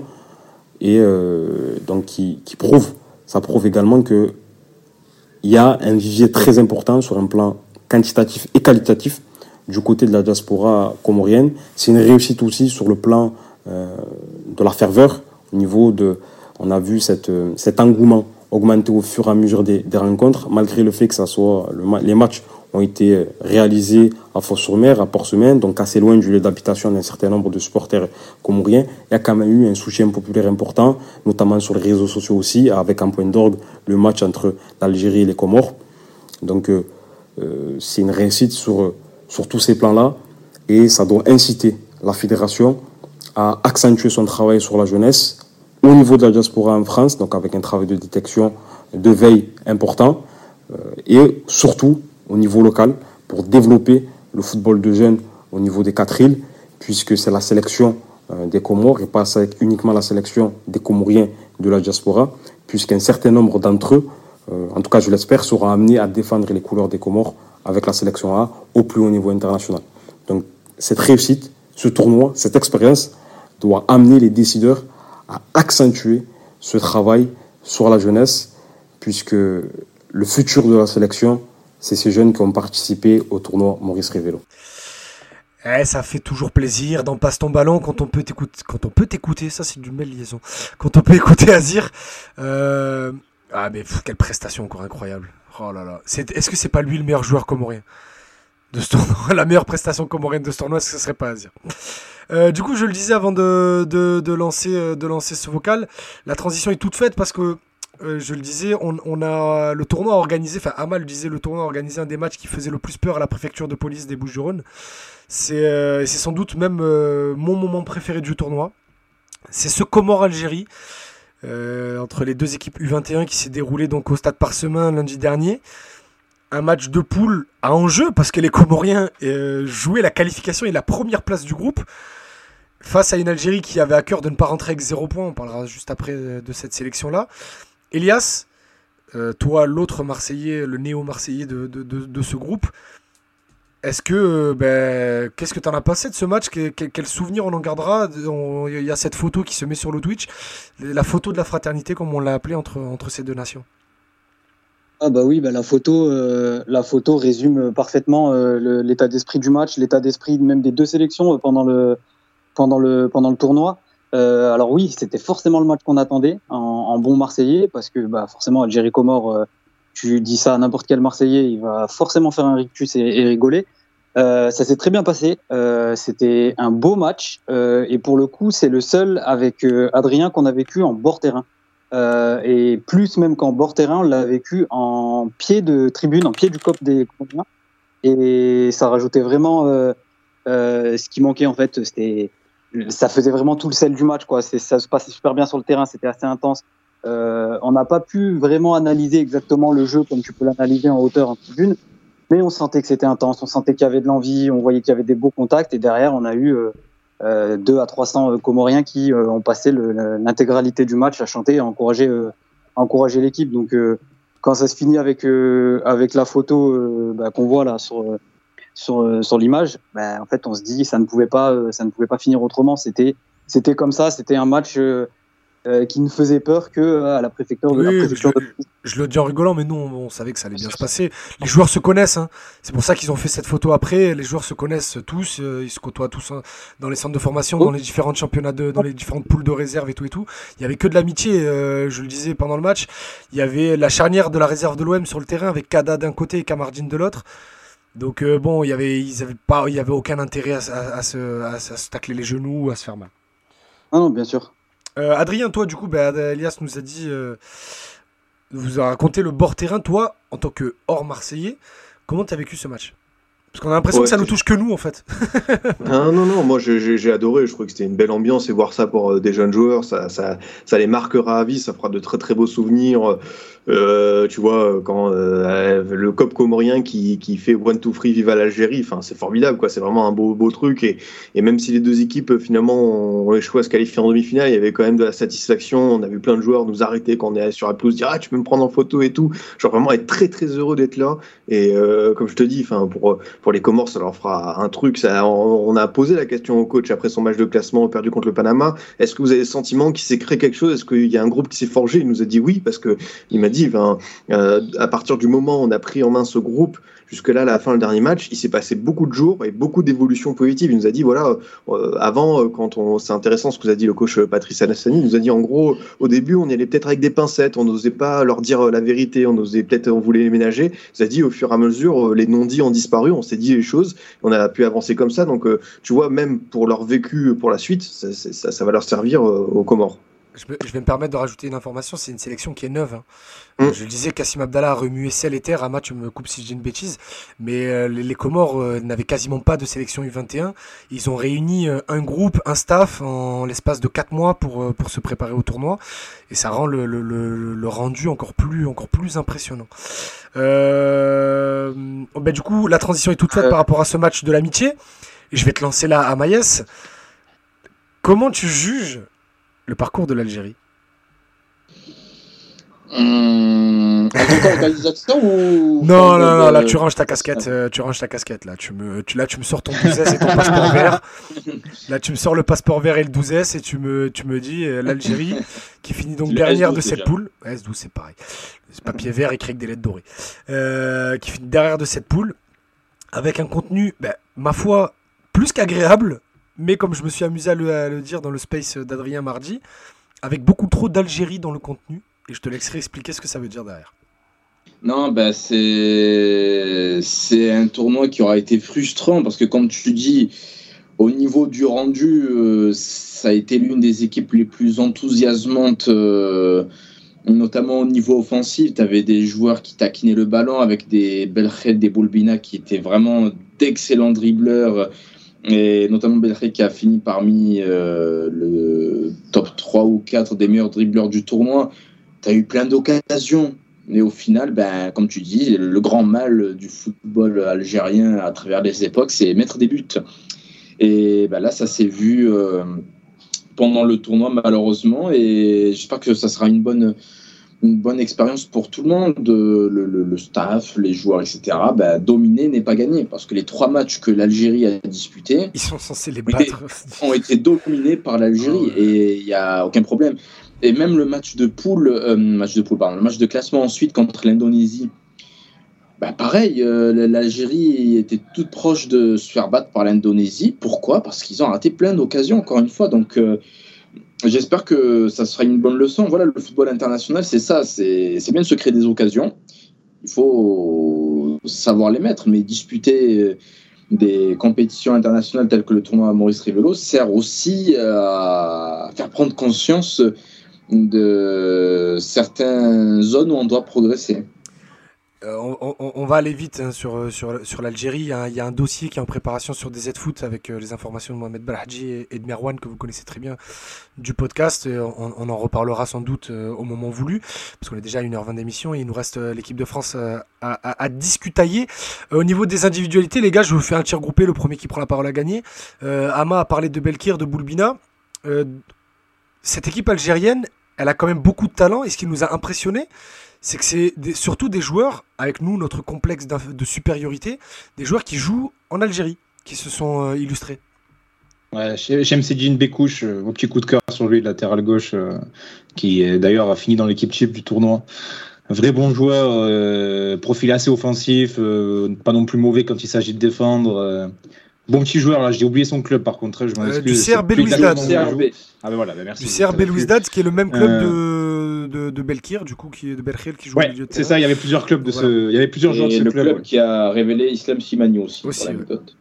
Mais voilà, c'est vraiment un bon joueur. Moi, j'ai beaucoup aimé. Le petit Bourras aussi en 6, vraiment oh très intéressant là. aussi. Ouais, très intéressant. Non, mais il y a des, ils ont de super individualités et je rejoins entièrement le constat de, que, que, que Tirama. C'est c'est incroyable autant d'inefficacité de, de, parce que en mettant leurs occasions, franchement, on avait droit à une demi-finale France-Algérie, hein, donc euh, on peut avoir ah, des regrets. La, la, la, larme à l'œil. Et là, le préfet de police qui fait non mais je vais les tuer. Elias, euh, Amaïs a parlé de non Mathieu pardon a parlé de Bourras. Je sais que toi, c'était ton, ton, petit coup de cœur du, du, match contre le Japon. Est-ce que tu peux nous rapidement nous parler de Bourras Et derrière, Adrien, tu nous parleras de, de Titraoui, qui était la pépite attendue du tournoi et qui, pour le coup, a, fait une a rendu une copie euh, en demi-teinte. Vas-y, Elias. Euh, ouais, Bourras. Euh, alors, on était avec une équipe d'Algérie de manieurs de ballon, de gars qui voulaient absolument taffer leurs adversaires, des, des, mecs qui étaient dans le duel. Et là, en fait, on avait un joueur euh, qui était uniquement dans l'évitement du duel et dans la disponibilité balle au pied. Et c'est ça que j'ai beaucoup aimé et qui m'a sauté aux yeux, justement. C'est qu'en fait, il était souvent placé entre les lignes, il était il était tout le temps disponible, ne serait-ce que pour faire euh, une petite passe remise de 2 mètres, mais qui décalait bien le bloc euh, euh, adverse. Et en fait, c'est ça, moi, qui m'a surtout sauté aux yeux, c'est le profil un peu différent de ce qu'on attendait de d'un milieu ou d'un offensif algérien. Et c'est en ça, moi, que ça m'a sauté, ça m'a sauté aux yeux. J'ai trouvé, je l'ai trouvé très propre et, et, et beaucoup aussi dans le dans le dans le collectif, quoi. C'est c'est pour ça, moi, je pense que, que j'avais le joueur un peu un peu en, en lumière quoi. Et du coup, euh, formation FC Ad Adrien Titraoui, on, on, il, jouissait d'une grosse réputation. Le coach a tout changé pour le deuxième match contre la Colombie pour le mettre dans les meilleures conditions. Est-ce que, euh, ben, comment toi tu juges, tu juges son tournoi vu que les, ce sont beaucoup plus les autres, donc Boulbina, Belkhir et, et Bourras qui se mmh. sont, et Bécouche qui se sont, euh, qui se sont révélés?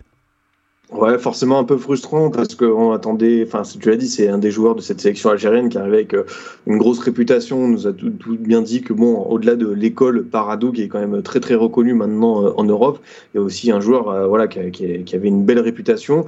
Et tu l'as dit, je pense un peu ce problème, et ça, ça, vient du, du, collectif. On a, en discutant avec le sélectionneur, on a compris qu'il y avait eu des problèmes de mettre en place ça, qu'il y avait beaucoup beaucoup de changements de coach, et du coup, sur la continuité, sur la durée, c'est aussi ça. Hein, on a parlé tout à l'heure du Panama avec ce processus et tout. Malheureusement pour l'Algérie, il n'y a pas voilà cette stabilité qui permet à peut-être des joueurs de mieux s'exprimer.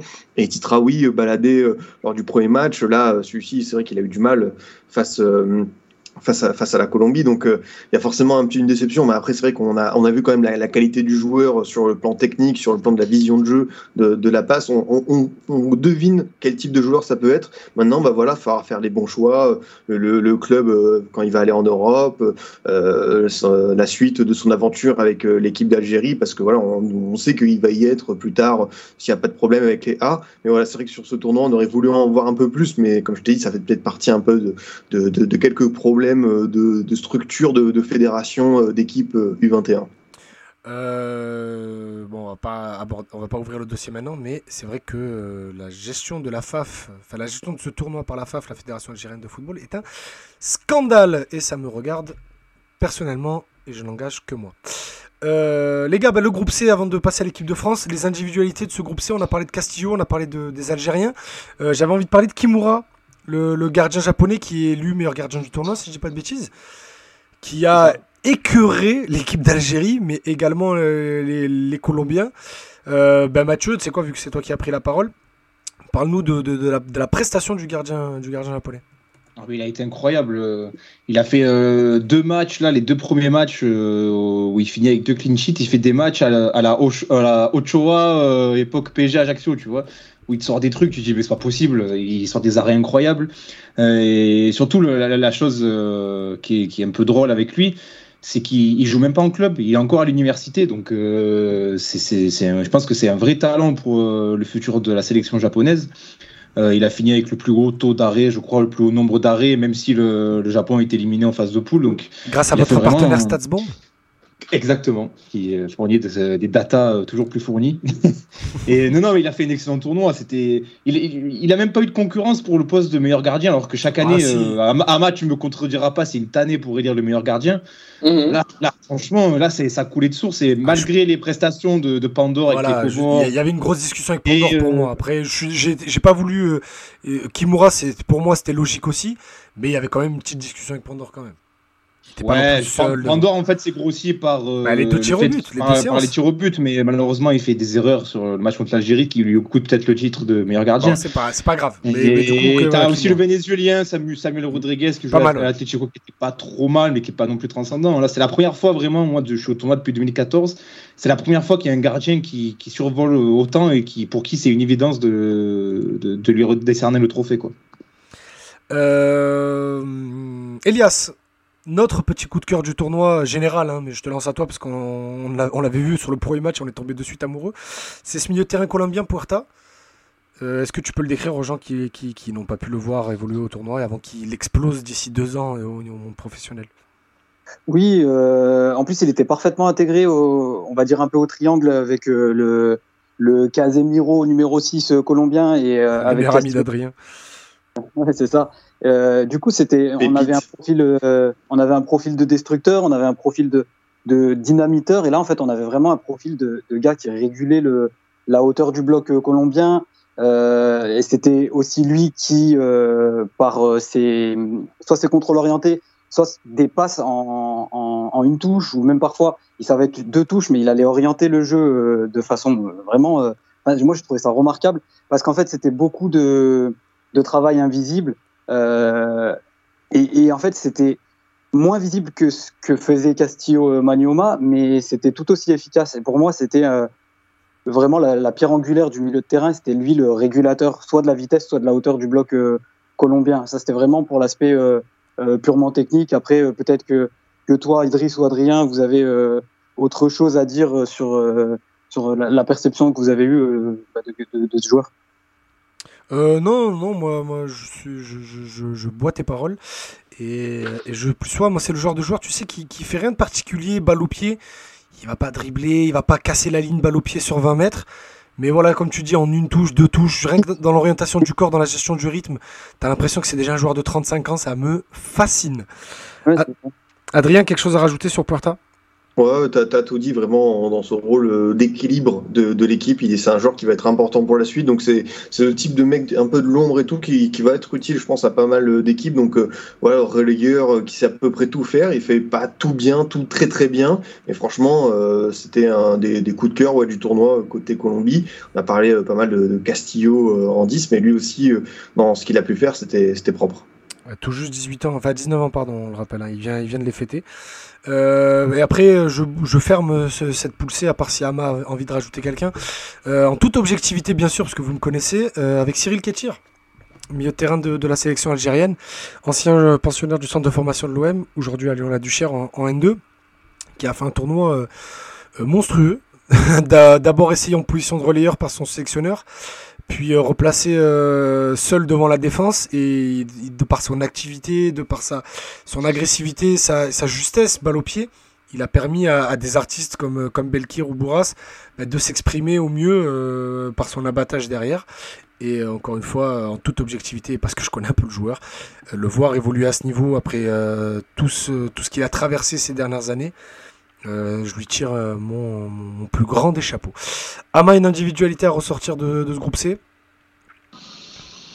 Il mmh, ben, y a pas mal de, de, noms qui ont été évoqués. Donc, euh, ouais, je, je, peux parler de, du japonais, enfin des deux japonais plutôt. Riku Yamane et Kitano.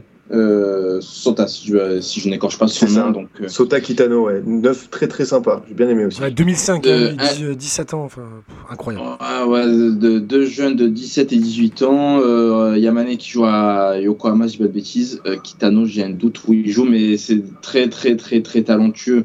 C'est hum, la discipline japonaise dans sa splendeur, mais combinée à la technique pour les deux. Et ils me font penser à des joueurs comme euh, Reo Atate euh, qu'on a vu en 2019 où on sentait qu'il y avait du potentiel et qu'ils allaient bientôt aller en Europe. Euh, je leur souhaite le même destin que Reo Atate là qui fait les beaux jours du Celtic Glasgow. Eh bien, merci Ama. Et bien, regardez le, dernier gros steak de cette émission et après on vous laissera tranquille parce qu'on est déjà à 1h30. Euh, L'équipe de France, donc vainqueur de ce tournoi, les amis, emmené par, euh, par le champion du monde 98, Bernard Diomède, et légende de la JOCR. Est-ce que ça fait pas du bien, les gars? Après, vous répondrez politiquement correct euh, ou pas. Euh, ah non, non, sur, non je... sur, ça, non, je, je, sais ce que tu vas dire, mais. Ouais, ben voilà, ben, je vous laisse le choix de, de, de, répondre ou pas. Vous êtes assez intelligent pour savoir la contourner si elle vous dérange, mais de voir une équipe de France qui s'investit à fond dans le tournoi. Enfin Ah non, mais. enfin, vas-y, Mathieu, vas-y, parce que moi ouais, j'ai ouais. déjà lancé un petit truc euh, dans le podcast Formation FC, donc vas-y. Allez-y, allez-y, moi je, je, vous lance. C'est un plaisir euh, de, de, voir enfin une équipe de France. Euh, je sais pas si on peut dire impliquée parce que ça me dérange de dire ça par rapport à Bernard Diomède parce que lui, pour le coup, a vraiment pris le tournoi très au sérieux. Et on dès sait, sa euh... première conf de presse, il a dit euh, mais, il, avait, il, avait, ça, il, avait, fait un lavage de cerveau à tous les joueurs oui, pour leur dire voilà, euh, voilà il y a tel ça. joueur qui est passé, tel joueur qui est passé, ça, ça peut accélérer vos carrières et tout. Il a, il a fait tout le travail. Je parle des joueurs. Il a, et en fait, il a, il a même fait une présentation vidéo de, de, des, des, grands joueurs internationaux français passés par le tournoi en disant Moi, ça a changé ma carrière, ça peut être le cas pour vous, etc. Et après, quand tu vois le match face au Panama, tu te dis non, c'est pas possible, il va encore faire le coup, quoi. Il va encore se faire sortir en poule en étant, euh, en étant, je sais pas, pas impliqué, pas envie d'être là, etc. Euh, pas le bon état d'esprit. Et au final, ben non, non, non, ils ont fait un super tournoi. C'est, ils ont, ils ont gagné le tournoi de manière euh, tout à fait logique. Et c'était la meilleure équipe sur le terrain. Il n'y a pas eu photo de A à Z y compris en finale, quand ils sont fait bouger contre le Venezuela, euh, quand ils sont menés à la pause, ils arrivent à revenir, à inverser la tendance. Non, non, franchement, c'est un soulagement, ça fait vraiment plaisir. Et de toute façon, on l'a senti dès, euh, dès qu'on a reçu la sélection. Euh, c'est pas pour manquer de respect aux précédentes sélections, mais quand on recevait la liste les années précédentes, on se disait, bon, ça va être compliqué parce qu'il y a des joueurs qui sont moins connus, qui jouent pas trop dans leur club, etc. Là, quand tu vois arriver la liste, que tu vois Ekichike, Mbuku, Mara, Aouchiche, euh, Kwasi, euh, Matsima, euh, Agoumé, Le Penant, tu te dis ah bon, là c'est sérieux, là ils prennent au sérieux et ça s'est ça ça s'est vérifié sur le terrain à partir du deuxième match. Donc euh, non non non, j'ai pas de mal à dire qu'on est ravi et soulagé d'enfin voir la France euh, à ce niveau-là, vraiment. Euh, Maïs, vas-y poursuis. On... Ouais non, pour rebondir, j'espère que La, FFF va continuer en ce sens. Hein. Moi, j'ai aucun, euh, aucun tabou à dire que les années précédentes, et la, FFF a pris le, tournoi un peu par-dessus la jambe et nous, ça nous heurte en tant que pays hôte. Le tournoi, je le rappelle, se passe euh, en France. Et quand on voit que l'équipe de France a fait des prestations plus que moyennes en 2017, 2018, 2019, parce qu'ils envoient des équipes qui ne sont pas forcément euh, à la hauteur de la réputation de l'équipe de France, ben je, trouve ça pas normal quand tu vois que les autres nations qui boxent dans la même catégorie, à savoir l'Angleterre, le Brésil, euh, je sais pas moi, l'Argentine, qui voulait, on voit tout le temps des grosses équipes au tournoi. Nous, les dernières années, la, France, ben, par je ne, je ne, sais quelle explication avancée, envoyé des équipes euh, assez moyennes, disons-le. Là, cette année, ils ont envoyé vraiment l'équipe qui représente vraiment l'équipe de France et ça satisfait tout le monde, aussi bien euh, l'organisation, euh, l'équipe parce qu'ils ont gagné, les joueurs. Euh, j'ai vu des réactions d'après tournoi, notamment Maxime Estef qui disait ouais ça restera gravé à jamais en moi ce moment parce qu'on avait vécu trois semaines incroyables. Le fait de jouer contre des nouvelles équipes, de vivre tous ensemble, de remporter le trophée. Ben, si j'ai un message à lancer à la FFF, bah, écoutez vos joueurs, tout simplement. Euh, Adrien, on a beaucoup parlé de projets dans cette émission quand on a, parlé des un peu plus petites nations, notamment du Panama, du Venezuela ou de l'Indonésie. Euh, Bernard Jomel nous a dit en conf de presse, euh, je crois que c'était après le match contre l'Argentine, que c'était l'équipe qui comptait emmener aux Jeux Olympiques de 2024, que la Fédé comptait emmener aux Jeux Olympiques de 2024. Est-ce que ça est-ce que ça nous rassure pas aussi de voir que l'équipe de France ben, voit sur le long terme en vrai? Et de pas juste, euh, de pas juste se satisfaire de, de, de, ce, de ce réservoir quasiment illimité de joueurs qui, qui sortent chaque année. Non, c'est ça. C'est là, on est en train de passer une belle fin de saison, un beau début d'été, parce que les U17 ont gagné leur Euro. Là, on a eu les, les U20 qui ont gagné le tournoi Maurice Révelo. Il y a eu 19 qui vont qui vont à l'Euro aussi avec une équipe sympa. Les espoirs ont assuré leur qualification. C'est vrai qu'en équipe de France de jeunes, on a on a souvent connu des saisons compliquées, des saisons creuses. Pas parce que, comme tu l'as dit, il y a un vivier formidable et on sait qu'on a euh, dans toutes les catégories d'âge, on saura toujours trouver une équipe compétitive pour rivaliser avec les meilleurs du, continent, mais plus en termes de, de d'envie, de, de, je sais pas trop. Il y a toujours un peu de, frustration aussi de projet de jeu. Hein, on peut le dire. Hein. Des fois, l'équipe de France, elle est un peu, elle est un peu ennuyante à regarder. Cette équipe de Bernard Dumet, bah, il a mis ses joueurs dans les meilleures conditions. Et, c'est vrai que c'est intéressant de parler de, cette, de ce projet euh, des JO parce que voilà, là, tu peux avoir une très très belle équipe qui va entourer normalement Kylian Mbappé. Reste à trouver d'autres joueurs pour euh, pour assurer le coup, notamment peut-être un, gardien et un milieu de terrain d'expérience. Mais en tout cas, c'est vrai qu'on a senti l'envie d'avancer. Et ça, c'est, vous avez insisté sur un truc. Bernard Diomède était très, très impliqué sur ce tournoi. On l'a senti, il y avait le côté vainqueur qui, voilà, lui, il a, il, a, il, a, il a, fait passer le message à ses joueurs. Je pense peut-être à, quelqu'un comme Yannis Simiani euh, d'Ajaccio, qui a joué à plusieurs postes, qui a, qui dépanné. C'est quelqu'un qu'on connaît pas forcément beaucoup, à part les suiveurs de Ligue 2. Et c'est peut-être carrément ce tournoi qui va lui permettre de revenir avec un autre statut euh, dans son club. Donc, euh, c'est forcément hyper positif. Et oui, c'est vrai que là, on a vu une équipe de France qui, après avoir pris de haut le Panama, parce que c'était le cas, a respecté ses adversaires, a respecté le tournoi. Et à partir de là, ça a été un problème de santé. Il y a eu le petit match un peu tendu en finale contre le Venezuela avec la nervosité, notamment chez, euh, l'équipe vénézuélienne. Mais là, on a senti peut-être aussi un peu le, vécu, l'expérience de ces joueurs qui ont une quarantaine, cinquantaine de matchs euh, en Ligue 1 ou en pro.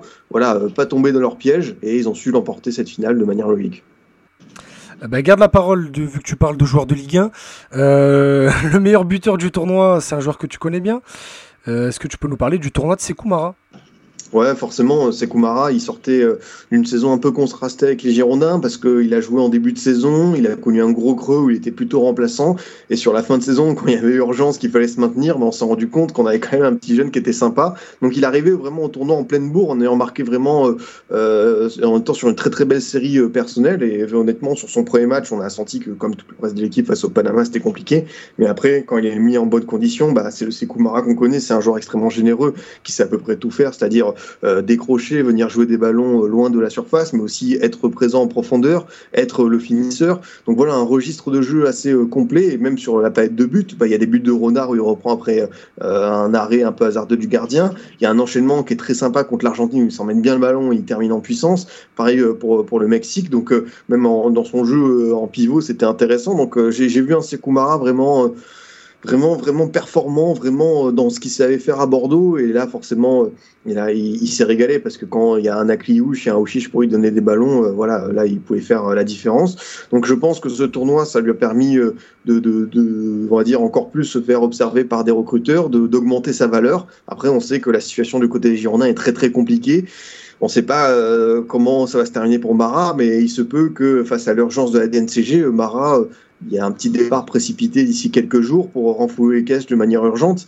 Je ne sais pas ce sera quoi le montant, mais le, club qui le récupérera, quoi qu'il arrive, sera intéressant parce que c'est quelqu'un qui peut même jouer en, seul en pointe avec deux, autres joueurs, donc euh, avec un autre attaquant. Franchement, c'est vraiment le, c'est le bon moment pour le prendre. quoi. Elias, euh, je viens vers toi parce qu'on va parler d'un autre joueur qui a limite ben, changé le cours du tournoi pour son équipe. C'est Adil Aouchiche. Euh, qui, était retenu avec Saint-Etienne pour le barrage lors du premier match et qui, dès qu'il est arrivé, euh, a été mis euh, sur le terrain et il a changé la face de son équipe. Et je sais que c'est le genre de joueur que tu aimes bien. oui, et juste pour faire globalité sur l'équipe de France, je pense que avec un peu de recul maintenant, et puis avec ce que j'entends, je vais dire que c'est vraiment en grande partie aussi la victoire de, de Bernard Diomède parce que il arrive avec un groupe de joueurs je pense, à les concerner euh, comparé à ce qu'on a vu aux années précédentes, parce que moi, pour le coup, j'attendais même pas l'équipe de France cette année, parce que les années précédentes, je les attends et je suis déçu. Donc cette année, je me suis dit, je vais pas les attendre, parce que de toute façon, ils vont me décevoir. Ça sert à rien. Et en fait, euh, pas du tout. Euh, et je pense que la victoire de Bernard Diomède se situe dans le, le fait d'avoir réussi à concerner tous les joueurs avec chacun euh, ou chaque groupe de joueurs des objectifs différents. Par exemple, des gars de Ligue 2, leur dire c'est l'occasion pour vous de vous montrer au niveau international. Euh, des mecs euh, comme Kouassi qui jouent pas forcément au Bayern, c'est lui dire bah euh, montre aussi à tous les recruteurs qui sont présents sur place bah, t'oublie pas, regarde que tu sais encore jouer.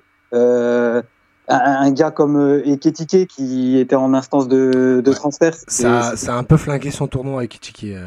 justement, c'était peut-être lui dire bon bah essaye aussi de montrer que tu sais t'économiser, que enfin bref, tu vois, tout. À mon avis, il a dû à chaque joueur leur donner un objectif personnel qui a fait que, bah, au final, ça fait un, bel objectif global. Et du coup, ça me permet d'enchaîner sur Aouchiche. Euh, ben, il a certainement dû lui dire profite, c'est ta bulle d'oxygène, parce que quand on fait, une saison euh, qui se solde par une relégation avec les conditions qu'on connaît et peut-être aussi les conditions dans lesquelles a fini euh, de façon personnelle Aouchiche, on ne peut que lui dire amuse-toi en fait sur ce tournoi. On peut pas lui on peut pas lui imposer quoi que ce soit. On récupère un gars, un gamin même qui en certainement un peu en vrac, la tête un peu à l'envers, et tu peux pas lui dire, euh, lui crier dessus sur les matchs et lui dire ne t'amuse pas. Donc, euh, bah, il, avait une complète liberté dans le jeu. Euh, on a senti, on a senti que c'était un peu entre guillemets la petite star de l'équipe de par sa, facilité technique, mais on sait, on, a senti aussi que Diomède il a dû lui, dire, même pas ne rien lui dire en fait, fais ce que tu veux et et ça s'est senti sur le terrain. C'était, comme j'ai pu le dire dans le space euh, la dernière fois, c'était euh, c'était de l'insolente facilité. Ça, il y avait de peu pour que ça bascule dans euh, dans un peu trop de provocation. Mais comme je dis, avec le contexte et avec ce, ce genre de joueur, tu ne peux pas, tu ne peux pas le, limiter, encore moins sur un tournoi où tu sais que bah, il va jouer trois matchs et demi et puis et puis voilà. Donc en fait, c'était, je pense, dans cet état d'esprit ça, a permis d'avoir du Aouchiche euh, comme on voulait. Ça a permis d'avoir du Aouchiche qui, euh, dans certaines situations, va, euh, va prendre la pression, va prendre les contacts, va prendre un peu les, provocations et ça va permettre, peut-être que je te fais une passerelle sur, sur, sur justement de libérer ce genre de joueur un peu moins, un peu moins connu, un peu moins expansif, un peu moins extraverti. Le bon tournoi d'Akliouche est aussi, euh, je pense, euh, dû à ce que fait Aouchiche. Euh, Justement, euh, Ama, je, te rends la parole parce que Elias parle d'Akliouche. Cette équipe de France, elle est arrivée avec une équipe de darons, parce que des mecs avaient déjà 50-60 matchs de Ligue 1, pourquoi si, il y a même des matchs de Ligue des Champions. Il y a aussi des joueurs qui jouent peu en pro, notamment Akliouche qui a montré un peu le bout de son nez en fin de saison avec Monaco, mais ça reste des bouts de match. Ben c'est ça, c'est aussi les belles histoires du tournoi. C'est des carrières qui se lancent. Oui, tout à fait. Et c'est même c'est l'essence même du tournoi. Euh, L'histoire d'Akilouche, elle est belle parce que, comme tu dis, franchement, euh, moi par exemple, personnellement, je le connaissais pas du tout. Euh, oui, tu vois qu'il est entré en jeu quelques minutes avec Monaco, mais Ah, Alors, juste, je, je- on l'a vu, moi en tout cas cette année avec Azir, on l'a vu avec la réserve de Monaco face à l'OM et Martigues, et de suite, en fait, il faisait pas des gros matchs, il n'était pas tout le temps décisif, mais tu sais, la touche de balle, le- la conduite, le placement, tu sens qu'il y a quelque chose, mais on avait, on, on avait vu que des, du potentiel, même en N2. Et après, de Ah voir oui, qu'il arrive en Ligue 1, vois, pour lui, c'était une suite logique, mais c'était pas non plus euh, ultra mérité. C'est pour ça que quand j'arrive au tournoi, j'ai beaucoup de hype, mais quand je vois son tournoi, je suis mais encore plus heureux. Vas-y, je te laisse continuer. Non, non, il, non, il fait un tournoi de très grande classe. C'est le joueur français qui a, qui a été le plus décisif. Si on cumule les, buts et les passes D, il marque en finale. tu as senti qu'il a grandi de match en match. Et non, non, part les puristes, personne ne connaissait Marnès Sakliouche. Là, après le tournoi, je dis pas que tout le monde le connaît, mais pas mal de personnes le connaissent et je suis persuadé que ça va accélérer sa carrière, qu'il aura beaucoup plus de temps de jeu l'année prochaine, que ce soit à l'AS Monaco ou ailleurs. Et c'est l'essence même du tournoi, c'est de révéler les futures stars de demain. Et si on a été euh, un coup de boost dans la carrière de Marnès Sakliouche, ben, on sera très content dans quelques années. Euh, bah les gars, on est déjà à une 44 d'émission. Je pense que c'est un supplice pour les gens qui nous écoutent. euh, bah, tu sais quoi, Mathieu, vu que c'est toi l'habituel présentateur, un mot de la fin sur cette équipe de France avant qu'on ferme? Très heureux de, de cette victoire. Vraiment, euh, une belle équipe, euh, un coach enfin impliqué. Euh, et là, je veux- j'insiste bien sur le coach parce que ça n'a pas toujours été le cas. Euh, on a eu des coachs euh, qui n'étaient pas impliqués, voire antipathiques au tournoi, j'ai pas peur de le dire. Donc euh, là, je suis très heureux de- de- d'avoir eu un Bernard Jomed impliqué. Un autre Euh, ancien joueur d'Auxerre, mais pas à la même époque. Voilà. Euh, non, non, mais c'est un Hum. plaisir de les voir Hum. comme ça. C'est c'est vraiment un plaisir de, de voir une équipe de France qui, à domicile, euh, ben, remporte le tournoi. Voilà, c'est. Je pense que vous avez tout dit. Vous avez euh, parlé d'Aouchi, Chakliouche. Euh, Moi, je veux parler d'Agoumé aussi, qui a été excellent au milieu, qui vraiment a été le régulateur, le capitaine de cette équipe. Euh, Tanguy Kouassi derrière, très bon, euh, au-dessus du lot. Vraiment, j'ai l'impression qu'il a joué en marchand, mais même comme ça, il était vraiment au-dessus du lot. Donc. euh, C'était non, moins bien que Camardine, mais c'était pas mal. Et, je, suis- et je, suis- et je, je- je rejoins aussi euh, Adrien sur Simignani, vraiment une belle découverte Ouais. aussi. Et je pense qu'il va, il va avoir son mot à dire euh, l'an prochain avec euh, la CA. Eh bien écoutez les amis, euh, c'était c'était long mais c'était bon parce qu'on a voulu couvrir max de choses et croyez-moi on n'a pas pu tout dire parce qu'avec Elias on a une séance, de, une- un échauffement de l'équipe d'Algérie à vous raconter mais ça franchement il faudrait un podcast entier pour que vous puissiez avoir l'essence même du comique de ce qu'on avait sous les yeux. Euh, merci à vous d'être restés euh, tout au long de cette émission. On était euh, beaucoup, là on est un peu moins, c'est normal. Tout au long, je compte sur vous pour faire tourner le podcast qui pourra s'écouter tout au long de l'été et on aura même des petits bouts à ressortir selon les performances de chacun, de chacun des joueurs dont on a parlé lors des prochaines saisons. Je vais remercier très fort Adrien et Elias d'avoir été avec nous parce que Ama et Mathieu à la limite c'est leur taf. Mais vous d'avoir pris euh, deux heures de votre temps euh, ce soir, surtout Elias. Bah, si, tu, m- si tu me permets, Idriss, moi j'en profite, je vous l'ai dit Vas-y. antenne et de visu, mais je vous le dis aussi. euh, je vous remercie à tous les gars de, de l'exposition que vous avez offert au tournoi cette année. C'était un vrai plaisir de vous avoir tous avec nous. Euh, vraiment merci pour euh, votre présence, tout ce que la- tout ce que vous avez dit sur le tournoi. Même même si vous avez dit du mal, c'est pas grave, ça fait parler du tournoi. Euh, je pense aussi à Football Mexicano qui était là, euh, qui j'ai pas cité, bah Azir forcément il était toujours là. Glofar. Glofar évidemment. euh, L'équipe de tout ce Lucarno posé, euh, Opta, Yacine et, et Florent. posé de- Opta, mais ça de ils le savent. Mais voilà, mais ce qu'on ce qu'on appelait dans les tribunes, on aimait bien Gérald, tout le Twitter FC est là. Mais franchement les gars, euh, vraiment merci, c'était un plaisir de vous avoir parmi nous et j'espère que vous, vous serez encore là l'an prochain. À part moi, parce qu'un membre éminent de l'organisation m'a dit Toi, je sais pas pourquoi on t'a accrédité. Voilà. Non mais il faudra que je fasse semblant de travailler. Là, ça sera beau. J'ai travaillé. C'est parce que je travaille sur mon téléphone. Du coup, on croit que je fous rien, mais je travaille. Euh, J'embrasse AR. Voilà. Euh, mais non, mais les gars, merci à vous. On a, euh, Elias l'a dit, Adrien aussi l'a dit dans le Space Mardi. Euh, on n'a pas forcément de carte de presse. On est des petits médias. Moi, je me suis accrédité. J'aurais pu le faire au nom du Phocéen, mais ils n'étaient pas intéressés, donc je l'ai fait au nom de Passe ton ballon. Il suffit d'avoir un mail. on vous envoie un mail et vous nous accréditez. On ouvre tous les accès. On n'a pas besoin de demander l'autorisation ou de demander un truc, tel truc. Euh, Macherano, il arrive après le match, on lui pose 500 questions, il nous dit pas c'est la dernière. Donc euh, c'est toujours euh, tellement facile et tellement agréable de travailler là-bas que qu'est-ce que vous voulez qu'on fasse c'est aussi un message à tous les community managers et tous les responsables de communication de France. Laissez-nous travailler, regardez, ça se passe bien. À force de, mettre des barrières, de dire on pose que deux questions, on parle pas de ci, on parle pas de ça. À Maï Mathieu, ils nous ont jamais dit à Macherano, on parle pas de ci, on parle pas de ça. Et Macherano, il nous a délivré 20-25 minutes de, conférence d'après-match. Même euh, le coach panaméen, on l'a gardé longtemps. Le coach colombien aussi, il était hyper intéressant à écouter. Sans parler en plus de Samir Dien euh, et de Patrice Descomores qui, euh, donnent du pur pour, pour derrière travailler, qui donnent de la matière pour qu'on puisse raconter ce qui se passe au tournoi aux gens. Donc euh, non, non, merci à vous, merci au tournoi, merci à Alain, euh, même s'il m'aime pas. Merci à Thibaut, même si à, merci à François. merci à Thibaut, François et toute l'équipe, bien évidemment, Eric, Gilou et tout. euh, et que le vie, longue vie au tournoi et, et à Marseille le plus longtemps possible, même pour toujours. Et euh, bien sûr, bah, pour finir, euh, la suite des Disc Cup, euh, Ama, Mathieu, bah, Ama, vu que Mathieu a, a- a dit le gentil mot, euh, Ama, est-ce que tu peux présenter la suite des Disc Cup qui est l'édition féminine du tournoi Maurice Rivello et après on conclut Alors la suite Ladies Cup euh, commence dès le 22 juin euh, jusqu'au 28 juin. Ça sera sous la forme d'une poule unique de quatre équipes. Je crois que c'est diffusé à la télé. C'est diffusé à la télé sur euh, la chaîne L'équipe. Ah, voilà. Euh, c'est sous la forme euh, d'une poule unique qui réunit quatre équipes nationales U20 qui viennent se préparer pour la Coupe du Monde U20 qui aura lieu cet été au Costa Rica.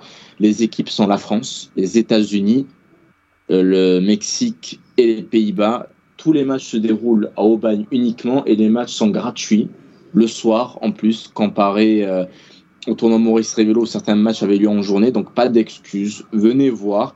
N'ayez pas d'a priori sur le foot féminin. Je vous assure, vous allez voir de beaux matchs. Ouais, et puis euh, c'est la troisième édition, si j'ai pas de bêtises. Moi, j'avais eu l'occasion de travailler sur la 2019 et on avait pu voir euh, une équipe du Japon et notamment de la Corée du Nord qui avait été euh, tout bonnement impressionnante. Et je le dis encore une fois, pas pour subvendre le tournoi ou quoi, parce que sinon je le dirais pas. Donc voilà, merci à vous les amis. Ça a été long, ça a été bon et on va pouvoir enfin partir en vacances sur le podcast euh, apaisé. Euh, merci à vous tous tout au long de la saison. On le rappelle, passe ton ballon, euh, même si c'est un délire à la base de Azir, Ama, Macho et moi. Ben, c'est parce que vous nous donnez de la force. On n'arrête pas de voir des messages sur la boîte privée de Passe ton ballon sur Twitter ou dans les commentaires sur YouTube qui nous euh, confortent dans l'idée qu'on avait besoin de, de ce podcast-là sur euh, non seulement les matchs de l'OM, mais surtout sur la culture foot en général. Regardez, là ce soir, on n'a pas parlé une fois de l'OM. Donc euh, voilà, on est content. Merci à vous, et merci à l'équipe, merci à Elias, merci à Adrien, merci à Merwan, même s'il n'a pas pu être là ce soir. Et on se retrouve euh, normalement fin août pour la reprise de- du podcast et euh, tout au long de l'été avec des petites euh, surprises de temps en temps. Voilà les amis, merci à vous et passez une Merci excellente soirée. Merci à tout le monde. Salut. Merci à Salut tout le monde. Salut.